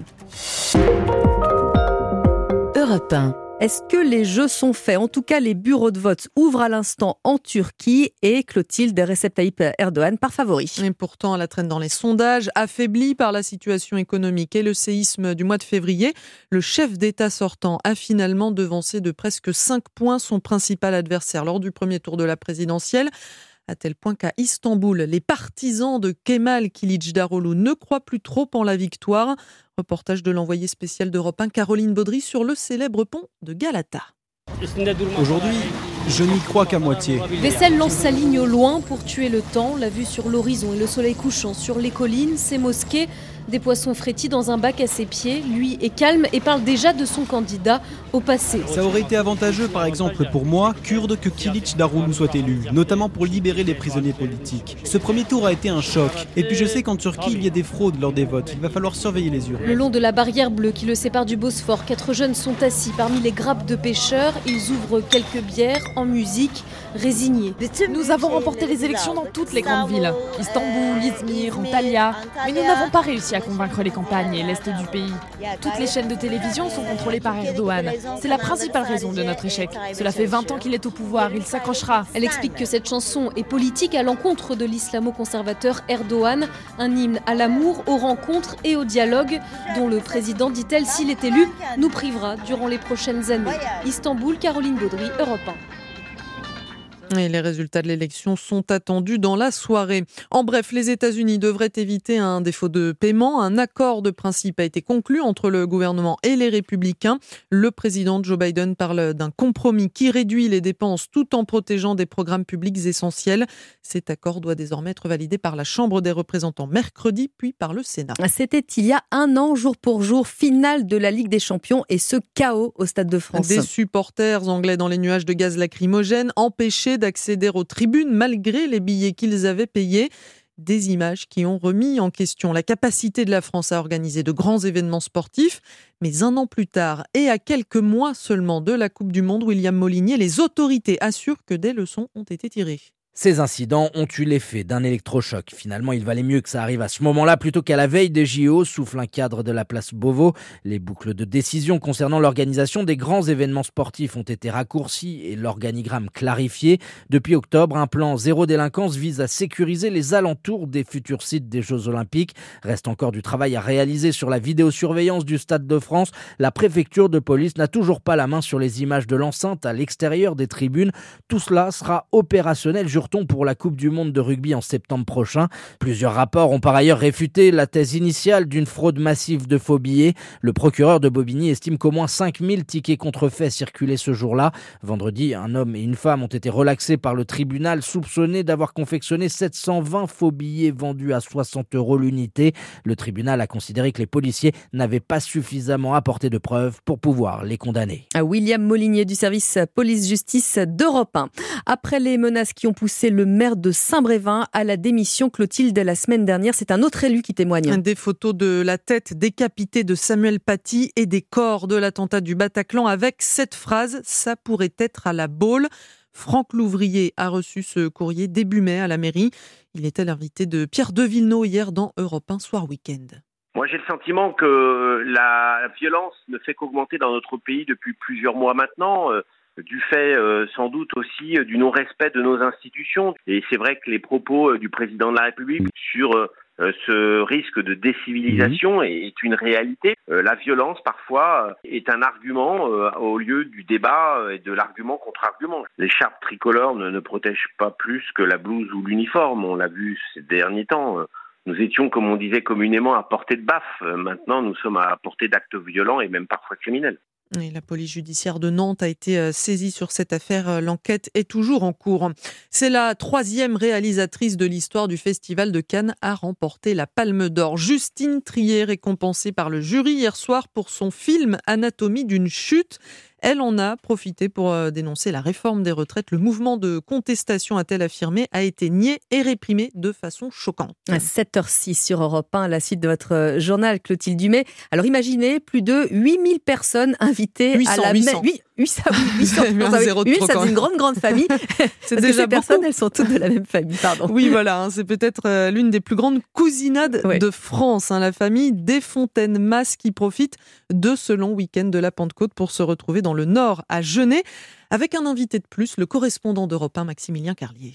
Avant le début de cette cousinade, mise en place des tonnelles, un vrai casse-tête pour Charles. Là, on essaye de monter euh, une pagogue de cocktail, mais c'est un peu compliqué. Il y a 4 ans, c'était facile, mais 4 ans après, c'est difficile. Car la dernière fois que cette grande famille s'est réunie, c'était en 2019. Une cousinade tous les 4 ans, 830 descendants attendus aujourd'hui, avec des âges très variés, comme l'explique Luc. Le plus jeune cousin euh, a 10 jours, et la doyenne de la famille, Madeleine Desfontaines, qui a 97 ans. Il y a quasiment un siècle d'écart. Sur place, des animations, châteaux gonflables, tournois de foot, jeux de cartes, stand d'entraide familiale également tenu par Pierre Albert. Concrètement, on a aidé actuellement dans la recherche d'emploi et dans les stages plus de 90 cousins grâce au réseau. Plus qu'un réseau, un esprit de famille qui date de 1856. À l'époque, Charles-Louis Desfontaines avait fait le vœu que ses six fils entretiennent des liens familiaux. 167 ans plus tard, la tradition se perpétue. Le reportage de Maximilien Carlier dans une famille euh, organisée, hein, quand même. Oui, il faut, vaut mieux, hein, à 800. bon, à Paris, c'est la grande famille du tennis, évidemment, qui se réunit euh, à Roland-Garros. Début des matchs euh, à 11h, avec un grand absent quand même cette année, Raphaël Nadal. Mais heureusement, le soleil et la chaleur sont bien au rendez-vous et le public compte bien en profiter. Retour dans Roland-Garros, du soleil, euh, des apéritifs, euh, voilà, entre amis, en famille. Donc non, c'est un super moment. C'est le début de, début de l'été, ouais. Euh, c'est un théâtre magnifique pour le tennis. C'est la terre battue qui est reine. Et c'est Paris, quoi. Ouais, il fait chaud, on peut profiter, on peut manger alors en regardant un match. Donc ça, c'est bien. Français cette année, bah, après il y a des espoirs comme Lucas Van Hache, Arthur Fils. Après, on espère les voir en deuxième semaine. Le favori cette année Je vois bien Holger Rune. Nadal, j'aime beaucoup. Mais c'est 14 fois, c'est trop. Quoi. Donc on va avoir un autre finaliste, un autre gagnant. Carlos Alcaraz. Ah oui, oh, Caroline Garcia. Caroline Garcia, c'est ouh. Coco Gauff. Future Serena Williams, ça va être elle. voilà, chacun ses favoris. C'est lequel pour vous euh... Gustavo Kuerten pour moi. Ah oui, non, c'est... non, Alcaraz, ce serait bien. Ce Alcaraz, serait une belle histoire pour succéder aussi, à Raphaël Nadal. Bon, on verra ce qu'en pense aussi Amélie Mauresmo, hein, directrice de Roland Garros, qui sera sur Europe 1 dans une minute. Ce sera juste après la météo. Et puis euh, en Ligue 1, Clotilde, fin du suspense, les Parisiens sont champions de France pour la onzième fois de leur histoire. Et eh oui, il ne leur a fallu qu'un match nul contre Strasbourg hier soir pour remporter ce onzième sacre inédit. Et puis dans le reste du classement, Lille a pris une belle option pour la qualification en Ligue Europa après sa victoire de buts 1 contre Nantes. Ça ne fait pas l'affaire évidemment des Canaries qui sont tout proches d'une relégation en Ligue 2. C'était le journal de Clotilde Dumais. Merci Clotilde. 7h09 sur Europe 1. Alors ça n'évolue pas beaucoup Valérie, mais dans le bon sens parce qu'il fait toujours beau. Et eh oui, c'est ça, on peut profiter du temps calme et bien ensoleillé au nord, orageux au sud cet après-midi seulement. Le ciel qui est dégagé ce matin hein, sur l'ensemble du pays, excepté quelques plaques de nuages bas le long de la Manche et sur les côtes varoises. Sur la moitié nord, on a de petits cumulus qui apparaissent ici ou là dans la journée, mais le soleil qui domine très largement.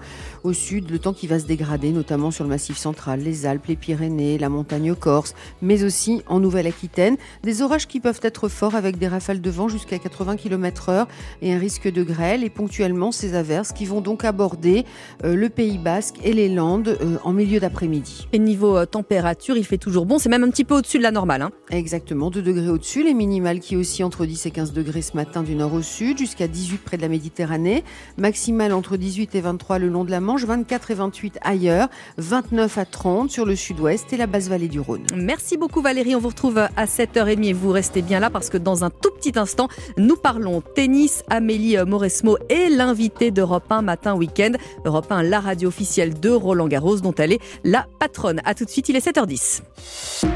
Europe 1. Passionné de tennis, suivez les scores des matchs et toute l'actualité du tournoi sur Europe 1 avec Winamax, Europe 1, radio officielle de Roland Garros. Que vous soyez débutant ou cycliste confirmé, plutôt route, ville ou tout terrain, pour rouler seul ou en groupe, pour vous qui avalez les kilomètres et aussi pour toute la famille.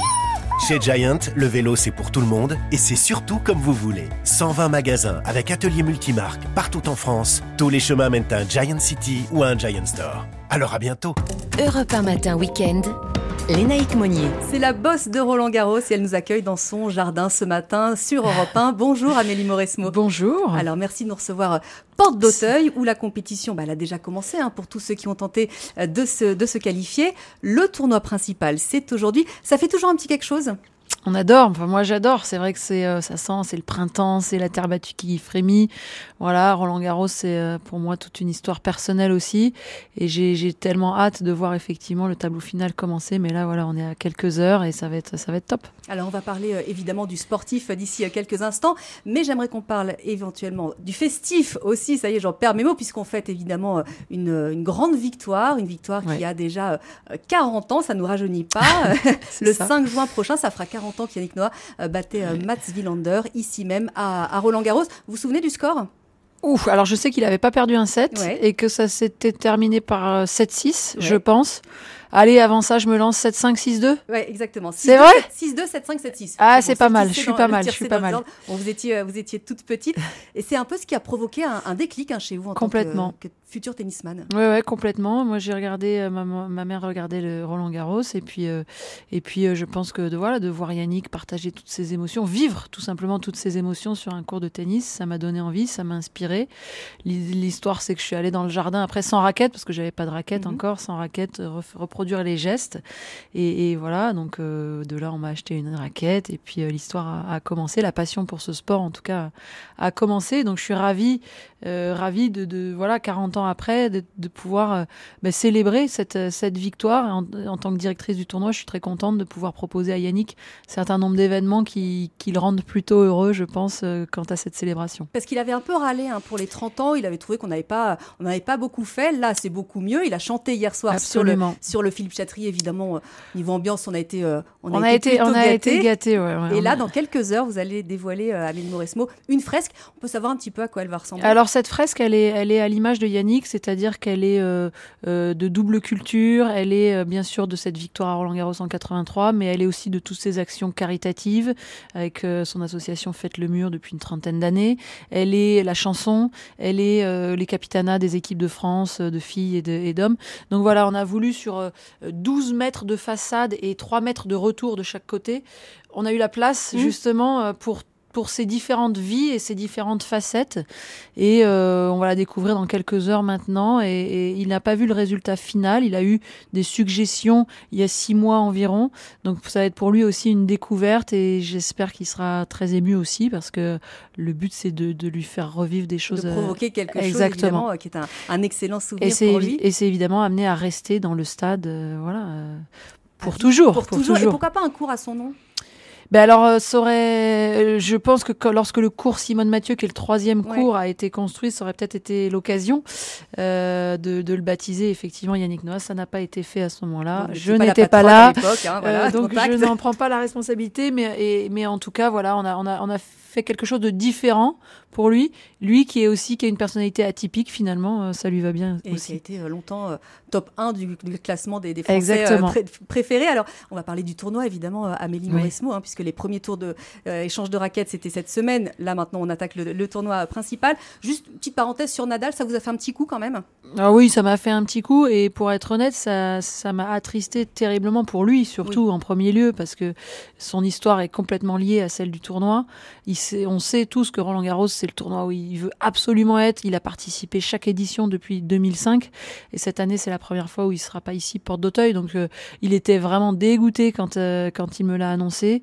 Et, et voilà. Et j'ai, j'ai qu'une envie pour lui, c'est qu'il puisse revenir l'année prochaine et faire un, un adieu euh, digne de, de, ce nom, digne de son nom et digne de ce qu'il a vécu ici. Il pourra aller faire même deux fois ses adieux parce qu'il y aura et Roland Garros et les Jeux Olympiques qui se tiendront également, également ici. Tout à fait. Bon, l'avantage c'est que ça libère une place pour les autres. ouais, finalement, ça. Bah, ça ouvre le tableau. Hein, voilà, ça ouvre le tableau avec euh, un tirage au sort tiens, qui, euh, qui, avait lieu jeudi. du coup, vous avez une petite, une petite vision maintenant sur qui pourrait être favorable ce, ce Alors, de toute façon, on sait que voilà, avant le début du tournoi, on voyait bien Carlos Alcaraz en, en favori. Un Novak Djokovic, il faut jamais le compter, euh, le mettre hors jeu, même s'il n'a pas gagné beaucoup de matchs sur le circuit. Franchement, en Grand Chelem, euh, il est quand même toujours là. Il a gagné en Australie en début d'année. Donc voilà, intéressé aussi de voir ce que Holger Rune peut, produire. Euh, Casper Ruud, finaliste l'année dernière. Stefano Tsitsipas, qui a un jeu plein de panache aussi. Donc on est entre entre une ancienne génération mmh. qui, qui, tient encore euh, mais des jeunes qui poussent vraiment très très fort. Donc euh, voilà, j'ai hâte de voir ce que ça va donner. Alors Jean-Marc, vous n'avez cité aucun nom de français, Amélie Moresson. Non, côté masculin. notre futur Yannick Noah? Alors peut-être que cette année il sera pas encore, mm. euh, il sera pas encore là. En revanche, côté côté masculin, je trouve qu'il y a des il y a des histoires à suivre sur les sur les jeunes qui ont vraiment bien joué sur les semaines qui ont précédé le Roland Garros. Et du coup, peut-être pas des histoires de fin de tournoi, mais franchement sur les premiers tours, j'espère qu'ils vont tirer leur épingle du jeu et qui vont. Euh, on a souvent des belles histoires du premier, deuxième, troisième tour, des, des, envolées, et j'espère que ça sera le cas encore cette année. Histoire que la presse euh, ne nous dise pas, euh, enfin nous, hein, en partie, il n'y a pas de Français en bah, deuxième semaine, c'est comme d'habitude, voilà, qu'on joue pas les, qu'on joue pas les mauvaises langues. Chez les filles, c'est un petit peu pareil quand même. J'ai envie de vous dire, alors, Amélie Alors chez les filles, on a moins de, jeunesse finalement côté côté français, mais évidemment il y a Caro Garcia, Caroline Garcia qui est cinquième mondiale cette semaine, sur qui on compte évidemment, mais on sait qu'elle est dans une période un petit peu difficile, en manque de confiance, elle a gagné peu de matchs avant d'arriver ici. Donc voilà, j'ai envie de pas trop lui mettre de pression et de se dire qu'elle verra au fur et à mesure. On va voir son premier match déjà ce que ça donne. C'est un match abordable, mais l'entrée en matière ici à Roland Garros, je suis bien placée pour vous dire que c'est pas toujours évident. Mhm. Donc voilà. Et puis après, de façon plus internationale, eh bien, euh, on a les trois favorites à mon avis qui sont Igas Viantec qui a, qui a gagné l'année dernière, qui avait gagné en 2020 également. Une Arena euh, Sabalenka gagnée en, en Australie en début d'année qui est aussi très impressionnante. Et puis Ribakina qui a gagné euh, à Wimbledon l'année passée, qui sort de vainqueur à Rome il y a une semaine. Donc voilà, ça devrait euh, se jouer dans ces noms-là. Mais vous savez quoi? C'est le sport. C'est le sport, tout peut arriver. Et tout peut arriver. Et ce sont euh, des noms là dans le tennis féminin que l'on découvre, qu'on connaît moins. C'est vrai que si on ne suit pas l'actualité euh, du tennis féminin, on est un petit peu perdu. Pour l'instant, ce sont des joueuses qui. Il faut dire qu'on sort d'une génération assez exceptionnelle côté masculin et, et, avec des noms qui revenaient tout le temps. Enfin, c'était voilà les mêmes vainqueurs euh, Federer, mhm. Nadal, Djokovic. On les a entendus. Ça fait 20 ans, même plus qu'on les qu'on les entend. Donc voilà, chez les filles, c'est c'est plus difficile de s'installer. C'est pas voilà les, les sur les trois noms, mais il y en a deux qui ont gagné un seul grand chelem chacune. Donc voilà, elles sont pas installées encore dans le paysage du grand public, mhm. on va dire. Mais bah, je leur souhaite que ce soit le cas. Que ce soit très bientôt. Parce que vous, vous avez appartenu à une génération où les joueuses de tennis étaient des stars. Je pense à vous évidemment, Amélie Mauresmo, les sœurs Williams, mm. Martina Hingis, les Belges, Hénin, Kichters. Là, c'est vrai que depuis quelques années, ça, ça moins de, il y a moins. Mais je pense qu'il y a un, il y a un turnover qui est un petit peu euh, trop important pour le grand public. Euh, je pense que les gens aiment effectivement s'identifier toujours plus ou moins aux mêmes joueurs, à la même chose.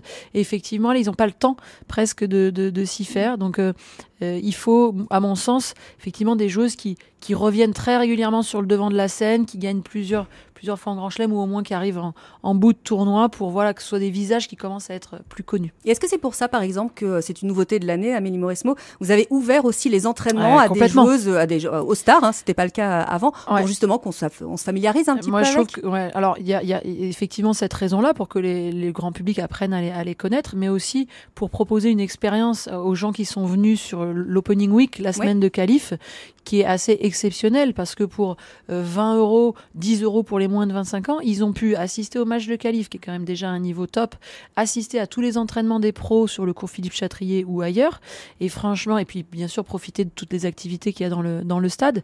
Et franchement, moi, je voulais, ce que je voulais, c'est démocratiser un petit peu mmh, euh, Roland Garros et, et dépoussiérer tout ça on a réussi à le faire. Je pense qu'on va pousser le curseur encore plus loin l'année prochaine. C'est vraiment mon souhait là dès, dès la fin de dès la fin du premier jour. tout de suite dès la fin du premier jour, je disais aux équipes OK, l'année prochaine, on va faire ça en plus, ça en plus, ça en plus.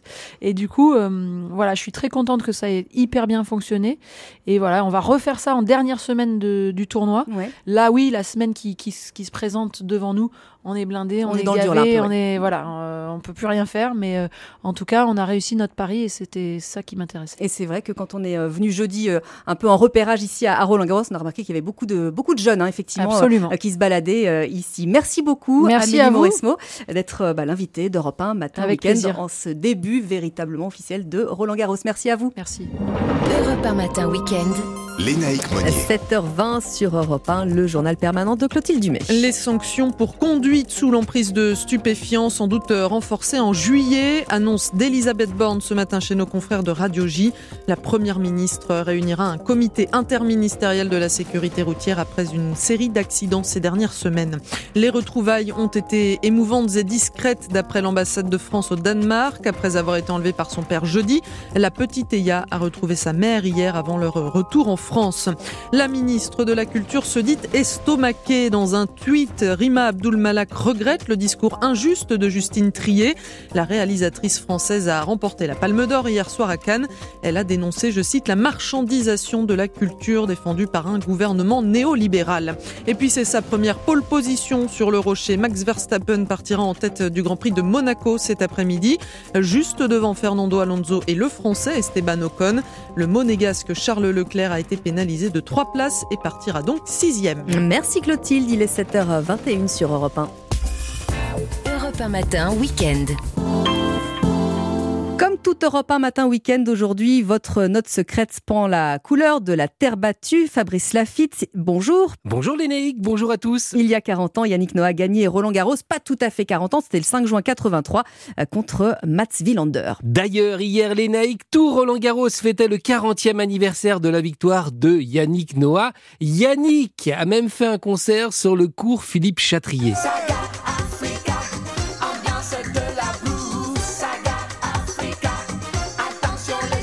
Donc après sa carrière de joueur de tennis professionnel bien remplie, Yannick Noah a beaucoup de temps libre. Et pour tuer ce temps, il se lance dans la musique. Il s'installe un petit studio dans la cabane de son jardin et commence à composer des musiques. Pour Saga Africa, tout part d'une blague avec des amis. Yannick Noah veut écrire un air pour s'amuser avec un mélange d'expressions françaises et camerounaises. Ce titre est surtout un hommage aux Lions indomptables du Cameroun, l'équipe de football. Yannick Noah, d'origine camerounaise, adore par-dessus tout Roger Milla, le capitaine de cette équipe, élu Ballon d'Or d'Afrique en 1976 et 1990. Et pour donner un petit côté entraînant à la musique, Yannick Noah utilise un sample de Mary Aude, Little Boy, interprété par le groupe de musique électronique Snap, et ça c'était paru à la fin de l'année 90.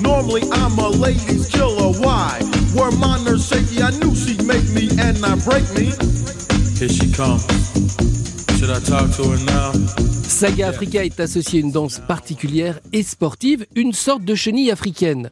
Le 2 décembre 1991, Yannick Noah fait sensation à Lyon en la chantant sur le cours du Palais des Sports de Gerland lors du tour d'honneur suivant la victoire de l'équipe de France en Coupe Davis, dont il était le capitaine. Saga Africa fait son entrée au top 50 d'Europe 1 le 1er juin 1991 pour y rester classé durant 22 semaines consécutives, occupant même la deuxième place de ce classement devenant par la suite le tube de l'été 1991. Évidemment, on reconnaît un Saga Africa qui a été euh, chanté hier soir par Yannick Noah euh, sur le Philippe Chatrier, dernier vainqueur de Roland Garros. Et on le retrouvera dès mardi sur le site d'europe1.fr en podcast avec Jacques Vendroux. Merci Fabrice Lafitte. Merci Lénaïque, bon week-end. Euh, bon week-end à vous aussi qui avez choisi Europe 1 pour vous accompagner. Alors, je précise un petit peu ce podcast, hein, c'est Jacques Vendroux qui est allé à la rencontre de Yannick Noah à Etundi, c'est le village camerounais dont il est désormais euh, le chef. Écoutez, c'est formidable, ça fourmille euh, de petites anecdotes et Jacques évidemment raconte ça euh, comme nul autre. Évidemment, vous restez avec nous, le journal arrive dans un instant et puis juste après avec toutes les questions juridiques et pratiques, ça vous concerne. On retrouvera Valérie Darmon après sa météo et Roland Pérez. On va parler des pièges à éviter en cas de déménagement, hein, c'est un petit peu la saison, et des stages ou des jobs d'été de vos enfants. Est-ce qu'il faut les déclarer? Et puis Roland nous expliquera également comment se faire payer nos RTT si toutefois c'est possible. Il est 7h28, à tout de suite. Europe 1 matin week-end. Lénaïque Monnier. Merci d'avoir choisi Europe 1 pour vous informer en ce long week-end férié. Ça vous concerne, arrive dans un instant. Euh, mais pour l'heure, il est quasiment 7h30 sur Europe 1 et le journal, bien entendu, vous est présenté par Clément Barguin. Bonjour Clément. Bonjour Lénaïque, bonjour à tous. Chiche de travailler avec les Républicains. Gérald Darmanin répond à leurs propositions concernant l'immigration. Mais le ministre de l'Intérieur pose ses conditions. C'était il y a un an, jour pour jour, justement, la finale de la Ligue des Champions entre le Real Madrid et Liverpool au Stade de France. Une soirée chaotique que les autorités ne veulent pas revivre à quelques mois de la Coupe du Monde de rugby et des Jeux Olympiques à Paris. Et puis la Palme d'Or crée la polémique. La réalisatrice Justine Trier fustige le gouvernement dans un discours au vitriol sur la réforme des retraites. Votre prochaine demi-heure sur Europe 1, on parle nue propriété avec Christophe Bordet. Et puis, euh, ça vous concerne, Roland Pérez, vous nous conseillez sur quoi? Les RTT, la déclaration de revenus eh ben, de nos enfants qui gagnent un peu d'argent l'été parfois. Et c'est en pleine actualité. Et avec vous, Valérie Darmon On choisit le bon déménageur. Et c'est aussi d'actualité. Ça tombe bien, c'est après le journal et votre tendance météo, Valérie. Et des orages forts au sud, plus marqués aujourd'hui qu'hier, et beau au nord. Et on retrouve Valérie à la fin de ce journal, bien sûr, pour une météo complète.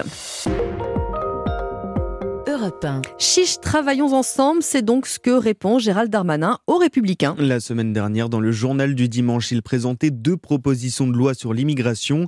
Et ce week-end, dans le Parisien, le ministre de l'Intérieur se dit prêt à les suivre sur certaines mesures, mais pas sur toutes, Alexandre Chauveau. Oui, chacun doit faire un pas vers l'autre, résume Gérald Darmanin, lequel rejoint LR sur plusieurs points le conditionnement des visas à la délivrance des laissés-passer consulaires, des restrictions sur l'aide médicale d'État ou encore la mise en place de quotas votés au Parlement pour l'immigration de travail. Des convergences donc, mais aussi des réserves, comme sur la demande des Républicains d'effectuer les demandes d'asile depuis les consulats des pays d'origine.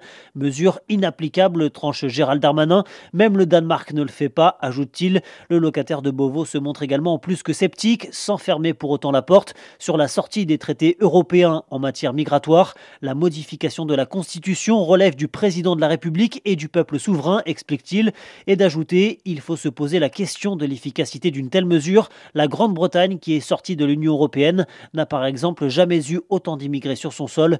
Gérald Darmanin qui affirme enfin multiplier les contacts en vue de trouver un accord, un numéro d'équilibriste pour convaincre la droite sans perdre l'aile gauche de sa majorité. Le ministre qui envisage une une discussion sur un texte au Sénat en octobre, puis en novembre ou décembre à l'Assemblée nationale. Il y a un an, jour pour jour, souvenez-vous, des milliers de supporters de Liverpool vivaient un, un calvaire au Stade de France. C'était en marge de la finale de la Ligue des Champions entre le club anglais et le Real Madrid, vainqueur de la compétition. En septembre, la France doit accueillir la Coupe du Monde de rugby. L'été prochain, ce seront les Jeux Olympiques de Paris 2024 avec des défis de sécurité importants. Où en sont les autorités françaises dans, les dans la préparation de ces grands événements? David Lebars, secrétaire général du syndicat des commissaires de la police nationale, fait le point. Je distinguerais deux types d'événements. Il y a les événements dans les enceintes euh, fermées, dans les enceintes euh, sportives comme le Stade de France, puis il y a les événements extérieurs. Le Stade de France, il faut euh, tenir compte du fait que c'est une zone criminogène assez importante. Hein. Il y a des quartiers difficiles. Il ne s'agit pas de stigmatiser la Seine-Saint-Denis, mais ce sont des secteurs criminogènes. Mais encore une fois, le service d'ordre, la sécurité, on sait faire. Pour ce qui est de Paris 2024, c'est beaucoup de sites, à commencer par la cérémonie d'ouverture, hein, qui inquiète les autorités. Mais nous sommes, je dirais, obligés par le choix politique qui a été fait de sécuriser une cérémonie d'ouverture qui est à ciel ouvert et qui va être extrêmement complexe à sécuriser. On sait bien qu'il y aura sans doute des difficultés d'effectifs et que peut-être les forces de l'ordre, voire même euh, nos amis militaires, seront mis à contribution pour faire de la sécurisation. Donc ce serait présomptueux de dire que tout est prêt aujourd'hui, mais on a encore un an pour se préparer et euh, ça fait l'objet d'un long travail euh, préparatoire pour bien calibrer le dispositif. Un propos recueilli par Guillaume Dominguez pour Europe 1. Dans l'actualité internationale, Clément, les États-Unis devraient éviter un défaut de paiement. Un accord de principe a été conclu entre le gouvernement et les républicains. Le président Joe Biden parle d'un compromis qui réduit les dépenses tout en protégeant des programmes publics essentiels. Cet accord doit désormais être validé par la Chambre des représentants mercredi, puis par le Sénat. En Turquie, les bureaux de vote, eux, ont ouvert il y a un petit peu plus d'une demi-heure. Second tour de la présidentielle qui oppose le président sortant, Recep Tayyip Erdogan, à son rival social-démocrate Kemal Darulu. Erdogan qui occupe ce poste depuis 2014 par favori. Les derniers sondages le créditent d'une avance de 5 points. Les résultats sont attendus dans la soirée. 7h34 sur Europe 1, clap de fin pour le Festival de Cannes avec un film français qui a remporté la Palme d'Or hier soir. Anatomie d'une chute de Justine Trier, troisième réalisatrice de l'histoire du festival, a remporté le prestigieux prix. Justine Trier qui a aussi profité de son discours pour dénoncer la réforme des retraites. Cette année, le pays a été traversé par une contestation historique, extrêmement puissante, unanime, de la réforme des retraites. Cette contestation a été niée et réprimée de façon choquante. Et ce schéma de pouvoir dominateur de plus en plus décomplexé éclate dans plusieurs domaines. Évidemment, socialement, c'est là où c'est le plus choquant, mais on peut aussi voir ça dans toutes les autres sphères de la société, et le cinéma n'y échappe pas. La marchandisation de la culture que le gouvernement néolibéral défend est en train de casser l'exception culturelle française. La ministre de la Culture n'a pas tardé à réagir sur les réseaux sociaux. Rima Abdul Malak s'est dit estomaquée par le discours de Justine Trier. Et puis avant d'aller prendre dans un instant la direction de la porte d'Auteuil pour le journal de Roland Garros, un mot euh, de Ligue 1 tout de même Clément, parce qu'on connaît le podium final à l'issue de la 37e et avant-dernière journée de championnat. Le Paris Saint-Germain sacré champion de France pour la 11e fois après son match nul contre Strasbourg un partout. Le RC Lens officialise sa qualification directe en Ligue des Champions en écrasant Ajaccio 3 buts à 0. Marseille battu 2-1 euh, par Brest termine à la troisième place. Merci beaucoup Clément, à tout à l'heure. Europe 1, radio officielle de Roland Garros. Et ça commence aujourd'hui le journal de Roland Garros mené d'une main de maître par Axel May. Bonjour Axel. Bonjour les naïcs. Alors à 11h, ce sera le coup d'envoi de l'édition 2023 de Roland Garros. 40 matchs au menu. Si on se concentre sur le cours central, qu'est-ce que ça donne?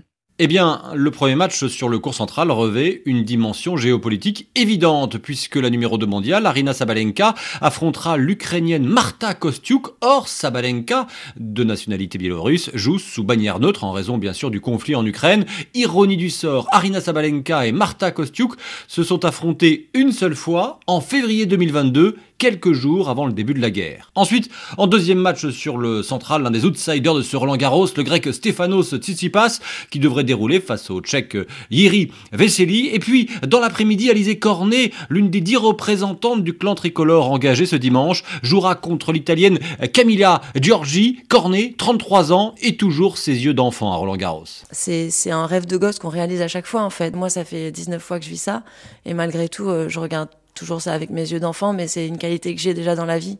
Donc quand j'arrive à Roland, j'essaie vraiment de, bah, m'émerveiller au maximum.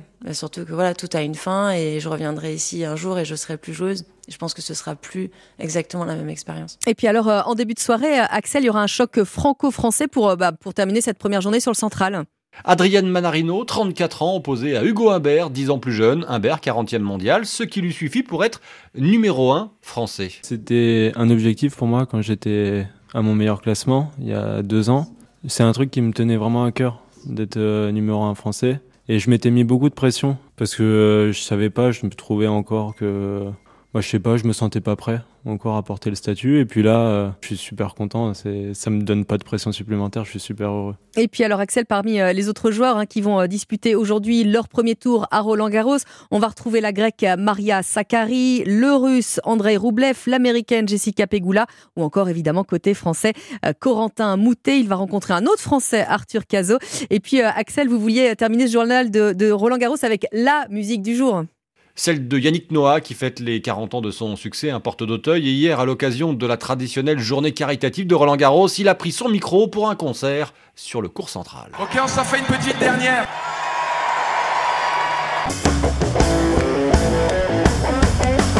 Un jour j'irai à New York avec toi, toutes les nuits déconner, ne voir aucun film en entier, ça va soi, avoir la vie partagée, taillader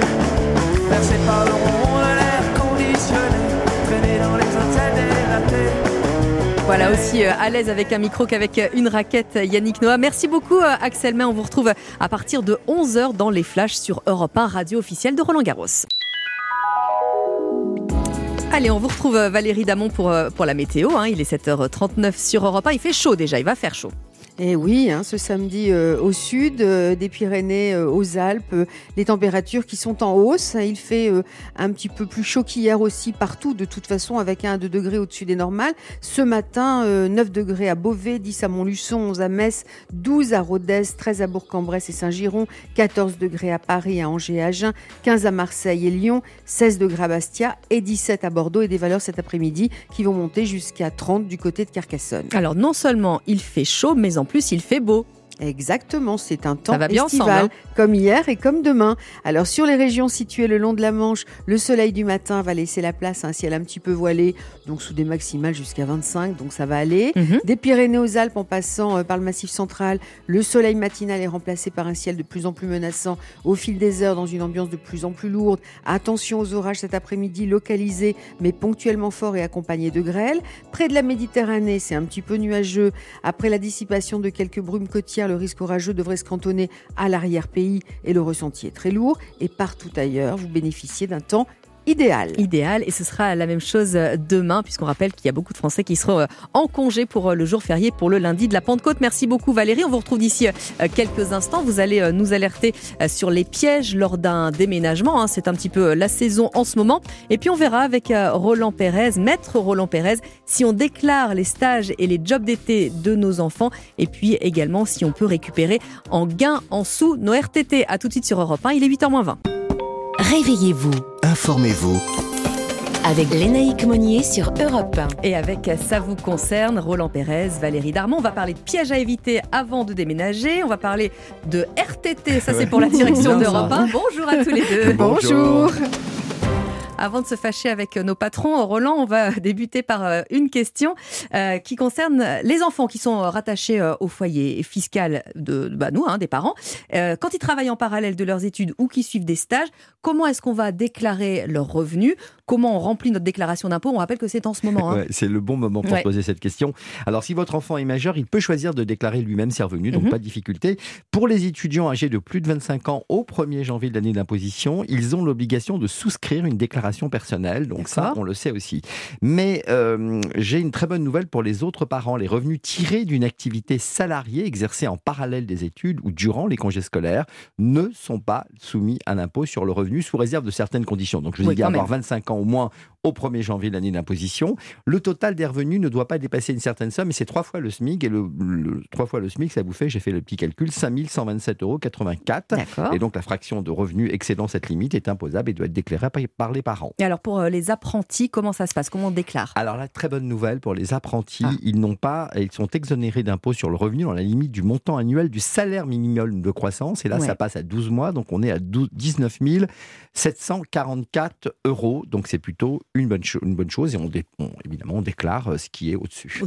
et Roland, quid des gratifications des stages que les étudiants perçoivent dans le cadre de leurs études ou de leur formation? Eh ben normalement on devrait leur apprendre à payer des impôts, mais là aussi on a fait une petite ristourne pour eux et on prévoit que toutes les gratifications versées aux stagiaires pour un stage ou une période de formation en milieu professionnel sont exonérées si elles ne dépassent pas le montant annuel du salaire minimum de croissance. Et bonne nouvelle également pour les bourses accordées par l'État et les collectivités locales sur critères, sur critères sociaux, elles sont exonérées d'impôts sur le revenu. Alors c'est là maintenant Roland qu'on va, parler face à face avec la direction d'Europe 1. Les jours de RTT qu'on n'a pas récupérés euh, dans l'année, est-ce qu'on peut les convertir en salaire? Attention à votre réponse. Hein. J'ai encore une très bonne nouvelle ah, pour, nous, pour, pour, C'est la journée des bonnes nouvelles. En, fait, la question se pose avec d'autant plus d'acuité que depuis le, télé, depuis le télétravail, depuis le Covid, en fait, les gens n'ont plus vraiment besoin d'utiliser leur, leur RTT. leurs rendez-vous médicaux, euh, leur rendez-vous un peu personnels. Parfois, ils le font dans le cadre du télétravail. Et du coup, bah, ils ont commencé à accumuler un certain nombre de jours de RTT. Et là, la loi de finances pour 2022 est venue dire, écoutez, les employeurs peuvent monnayer ces RTT, donc peuvent payer aux salariés. Voilà, ah vous avez compris la subtilité, je peux rien vous cacher. Effectivement, et jusqu'à peu, peu, peu présent, peu d'entreprises ont utilisé ce dispositif faute de demande des salariés, qui aussi l'ignorent. Donc il peut y avoir quand même une discussion dans la mesure où c'est aujourd'hui permis. Avant, ça ne l'était pas et aujourd'hui, ça l'est. Et euh, juste, c'était pas présent euh, maintenant. Alors, euh, je, dans le cas où les employeurs payent les RTT, les sommes versées, elles sont assujetties aux mêmes charges, charges sociales et fiscales? Les employeurs vont en fait les payer au tarif de la première heure supplémentaire, soit le salaire horaire majoré de 10% minimum et jusqu'à 7700 euros. Autre bonne nouvelle, les sommes versées à ce titre sont exonérées de cotisations sociales et d'impôts sur le revenu. Et c'est important d'en parler maintenant, hein, parce que les RTT, il faut les poser comme les congés hein, avant, le 31 mai, c'est-à-dire au tout début de la semaine prochaine. Alors, alors, pas, pour déménager, pas besoin de RTT, parce qu'il y a des congés spéciaux pour ça. Hein. Et Valérie, c'est vrai que c'est un petit peu euh, la période en ce moment, les mutations, euh, les changements de vie aussi, mais vous nous dites, Gare aux arnaques. Effectivement, chaque année, on a 3 millions de Français de tous âges et de toutes origines sociales qui sont concernés par un déménagement, c'est-à-dire que c'est 10% des foyers. En 2019, ils étaient même 8 millions, chiffre le plus bas d'ailleurs de l'Union européenne, mais qui reste tout autant traumatisant parce que le déménagement est placé, après le deuil et le licenciement, parmi les situations les plus stressantes de ah l'existence. Je ne sais pas si vous avez déménagé autour de cette table et comment ça s'est passé. Bien. Bien, vous étiez, vous étiez heureux. Ouais, moi aussi. Ah, je eh ben, moi, je déteste. Moi, je déteste ça. Alors, c'est un événement qui peut même conduire à la dépression. Grâce à Dieu, ça ne m'est pas arrivé. Alors, il est donc primordial de s'entourer de bons professionnels comme ceux de la plateforme Next Stories, cofondée par notre interlocuteur ce matin sur Europe 1, qui s'appelle Julien Bardet. Mhm. Next Stories, c'est une plateforme de réservation de sociétés de déménagement, un petit peu comme un courtier en déménagement. Julien Bardet nous explique quels sont les pièges les plus fréquents et surtout comment les éviter. Les pièges les plus fréquents qu'on rencontre euh, quand on, quand on déménage, c'est euh, faire appel à une entreprise euh, de déménagement en qui on, a confiance sur le, sur le papier, sur la présentation du devis, à qui on verse en tant que particulier, en tant que consommateur, des arts pour bloquer le prix du déménagement. Et le jour J, l'entreprise n'est pas présente, soit elle a annulé le déménagement de dernière minute parce que elle n'est pas organisée ou, pas très fiable, et dans, dans quand même des cas assez assez courant. L'entreprise en fait n'existait pas et donc on se retrouve sans solution pour déménager euh, et avec euh, un montant assez conséquent euh, euh d'art qui représente à peu près 30% de déménagement euh, qui ont aussi disparu dans la nature. Donc, donc on se retrouve vraiment avec une double problématique. Ça c'est vraiment le, le, pire, le pire des scénarios pour, pour les particuliers. Et après on a des sociétés qui existent, qui se présentent, mais on a le risque de d'activités non conformes à la réglementation avec du personnel non déclaré, avec des assurances qui ne sont pas souscrites et, donc s'il y a un contrôle euh, ou s'il euh, y a des, dommages sur les biens, on se retrouve sans solution, voire parfois avec euh, son déménagement bloqué par les forces de l'ordre parce que euh, on est une, société qui n'est pas déclarée, qui n'a pas de licence de transport et qui ne doit donc pas légalement faire le déménagement. Nextory, c'est aussi 40% de réduction quand même, hein, donc c'est intéressant puisque c'est un courtier en déménagement, donc ils vont appliquer les meilleurs tarifs. Alors, euh, quel recours euh, a-t-on si jamais un déménagement tourne mal? Je me tourne vers l'avocat que vous êtes, Roland Pérez. Le code de la consommation, en fait, est très protecteur hein, de, celui qui déménage, donc c'est déjà une bonne chose. La première chose à faire, le premier réflexe, c'est que sur la lettre de voiture, qui est un peu l'acte de, la fin du déménagement, faites noter les défauts si vous pouvez les voir, si vous avez le mm. temps de les faire, même si on est extrêmement fatigué, même si le déménagement a pris toute la journée et qu'on se dit qu'on verra plus tard, euh, si vous pouvez le faire, faites-le. Sachez qu'en plus, vous avez un délai de 10 jours pour rajouter euh, des, défauts. Euh, si vous constatez, par exemple, des meubles qui ont été endommagés, de la vaisselle oui, on qui voit a pas été tout cassée. toujours du premier coup, voilà, vrai. donc vous avez encore 10 jours pour le faire. Faites-le sous forme de lettre recommandée. N'oubliez pas que les ménagères a normalement une assurance, donc elle devra prendre en charge eh bien, tous ces défauts. Et d'ailleurs, il faut demander aussi le contrat d'assurance aux déménageurs et vérifier que la société est implantée en France. On fait On voit bien que c'est une, attention expert- à on, voit que une professionnelle du ça, déménagement. J'ai un petit peu travaillé en même temps. Merci en tout cas à tous les deux. Bon dimanche. Europe 1 matin week-end. Lénaïque Monnier. À 7h49 sur Europe 1 au journal, on retrouve le journal permanent de Clément Barguin. Les conduites, les sanctions pour conduite sous l'emprise de stupéfiants seront sans doute renforcées. C'est ce qu'annonce ce matin Elisabeth Borne chez nos confrères de Radio J. La première ministre qui indique qu'un comité interministériel de la sécurité routière se tiendra au mois de juillet. La ministre de la Culture, Rima Abdul Malak, se dit estomaquée par les propos de Justine Trier après sa palme d'or. La réalisatrice a vivement critiqué la réforme des retraites lors de son discours. Justine Trier qui a également dénoncé la marchandisation de la culture que le gouvernement néolibéral défend et qui est en train, selon elle, de casser l'exception culturelle française. Les retrouvailles ont été émouvantes et discrètes d'après l'ambassade de France au Danemark. Après avoir été enlevée par son père jeudi, la petite Eya a été retrouvée, a retrouvé sa mère hier avant leur retour en France. La contre-offensive des troupes de Kiev est prête à démarrer, c'est ce que déclare le secrétaire du Conseil de défense et de sécurité nationale d'Ukraine. Nous sommes prêts à défendre notre pays à tout moment, dit-il dans un entretien accordé, accordé à la BBC, sans toutefois donner de date précise. Et puis en Ligue 1, le PSG décroche son 11e titre de France après son match nul un partout face à Strasbourg. Lens assure sa place de dauphin après une victoire écrasante face à Ajaccio, 3 buts à 0. Merci beaucoup Clément Barguin, il est 8h10 sur Europe 1. Europe 1 matin week-end. Lénaïque Monnier. Bienvenue chez vous.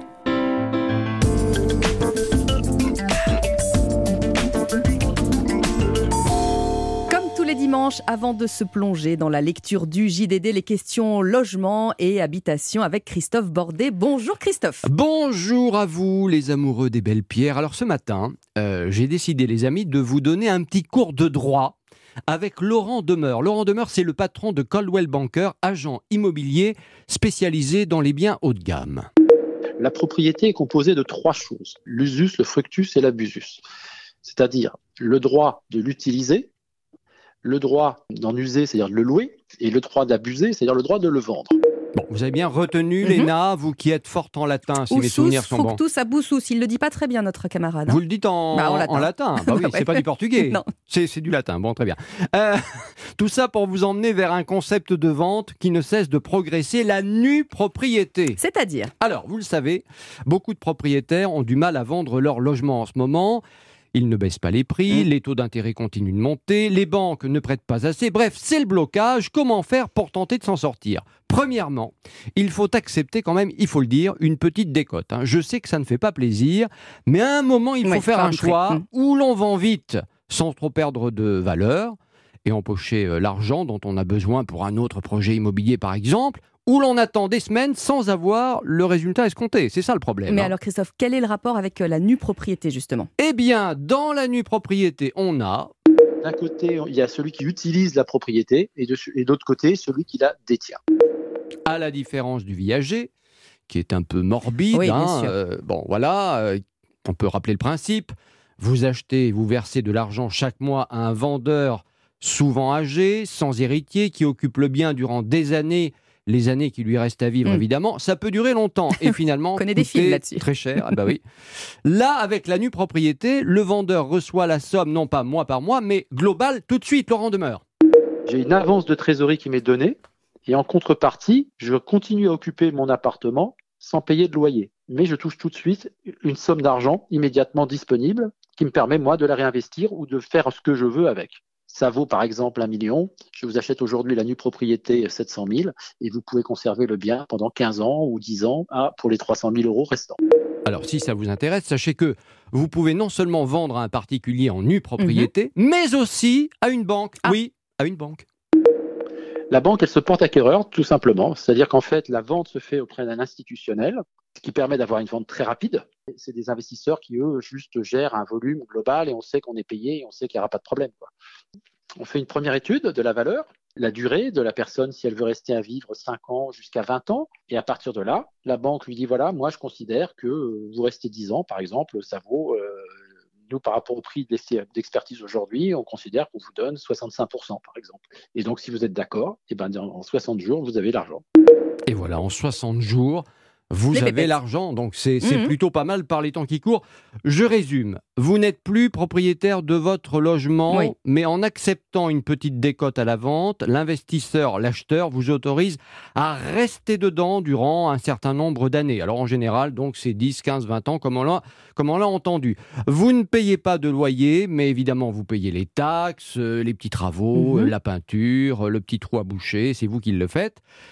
L'entretien du quotidien. L'entretien hein. du quotidien. Par contre, si c'est la toiture, à ce moment-là, ben, c'est le nouveau propriétaire euh, du bâtiment qui, s'en charge. Ah bah oui, il n'y a, pas le choix, bien évidemment. Alors, évidemment, vous empochez l'argent. Mhm. Vous pouvez, avec cet argent, acheter le bien de vos rêves, par exemple, pour votre retraite sur la côte d'Azur ou bien en Bretagne chez vous, ma chère Léna. Voilà. Et comme ça, vous êtes bien pour la suite. J'ai envie de vous dire, franchement, elle est pas belle la vie quand même. Elle est pas mal. Elle est pas mal, Grâce à Christophe Bordet et vos bons plans. Notamment, notamment. Pas que. Vous êtes là aussi pour ça. Allez, on se retrouve sur europe1.fr. Pour parler de nue propriété, évidemment, quand vous le souhaitez. Et là, on va lire le, le JDD. Et on regarde la une du JDD, comme promis, avec euh, Pascal Sau. Bonjour Pascal. Bonjour Lénaïque. Directeur adjoint de la rédaction du journal du dimanche. Alors, à la une, ce matin dans le JDD, on découvre donc Laurent Vauquier qui d'ordinaire parle peu et encore moins euh, de culture. Euh, Pascal, pourquoi ce choix euh, plutôt inhabituel hein, chez un homme politique? Le chemin vers l'élection présidentielle de 2027, à laquelle Laurent Vauquier veut être le champion de la droite, est encore long. Pour affermir sa candidature, le président de la région Auvergne-Rhône-Alpes a choisi de venir sur un terrain qu'il estime porteur. Il dénonce une culture à deux vitesses, soutenue par l'État, qui favorise d'abord Paris puis les grandes villes au détriment des territoires. Il se dit les défenseurs d'une culture accessible à tous, du village à la petite ville. Il en profite aussi pour répondre à ses détracteurs. Il lui a été reproché de couper dans les subventions d'institutions culturelles hostiles à sa politique. Il affirme avoir augmenté l'éventail des bénéficiaires en application de son critère de culture pour tous. Mais alors, euh, Pascal, la culture, euh, c'est une question qu'on peut se poser. Hein. Est-ce qu'elle peut vraiment être au cœur d'un programme politique? Laurent Vauquier en est persuadé. Il évoque dans le JDD le risque d'une censure culturelle en France. Il vise surtout tout ce que l'on range sous le nom de culture woke, dont il se veut le pourfendeur. Les mots sont forts. Il parle d'une idéologie de la déconstruction qui fait régner la terreur. Mm. Sans le dire ouvertement, il s'inspire du candidat aux primaires républicaines pour la présidence des États-Unis, le gouverneur de Floride, Ron DeSantis, qui a fait de ce combat l'un des fers de lance de sa campagne. Et alors, euh, Pascal Sau, euh, ce positionnement, est-ce qu'il est, est, qu'il est payant pour Laurent Wauquiez? Pas pour l'instant, en tout cas, nous publions un sondage qui montre que seuls 10% des Français lui feraient plus confiance qu'à Emmanuel Macron pour gouverner le pays, loin derrière Marine Le Pen qui convainc 30% des personnes interrogées. Dans son propre camp, il lui a été reproché son silence pendant le débat sur la réforme des retraites, au risque de mettre en péril sa posture de candidat incontournable de la droite. Il était donc nécessaire pour lui de reprendre la parole. Alors ça, c'est pour la une hein, du, euh, du, JDD, euh, Pascal, mais il y a un autre dossier qui retient notre attention ce matin. Euh, vous révélez de retentissantes accusations portées contre le professeur dont on a beaucoup parlé pendant toute la période Covid, Didier Raoult. Oui, celui-ci revient sur le devant de la scène alors que l'épidémie de Covid ne fait plus la une des journaux. Une dizaine de sociétés savantes l'accusent de s'être livré à un essai sans autorisation sur plus de 30 000 patients traités à l'hydroxychloroquine entre mars 2020 et décembre 2021. Plusieurs médecins évoquent un véritable scandale sanitaire car ce mode de traitement est aujourd'hui reconnu comme inefficace, voire dangereux, provoquant dans certains cas des troubles cardiovasculaires. Les mêmes praticiens regrettent en outre que ces expérimentations aient pu être conduites sans aucune intervention des autorités. L'affaire pourrait avoir des suites administratives et judiciaires. Eh bien, merci beaucoup Pascal Sau, directeur adjoint de la rédaction du journal du dimanche. Bon dimanche justement à vous. Vous restez bien avec nous sur Europe 1. Le dossier du journal de 8 heures est bien entendu consacré ce matin à Roland Garros puisque nous sommes la radio officielle du tournoi parisien. Quel souvenir est-ce que ça vous évoque vos révisions du bac, Agassi, Nadal, Kuerten? Là, c'est peut-être pour les, pour les plus anciens. On verra ça dans le journal de Clotilde Dumais dans un très petit, un très court instant. À tout de suite, il est 7h58.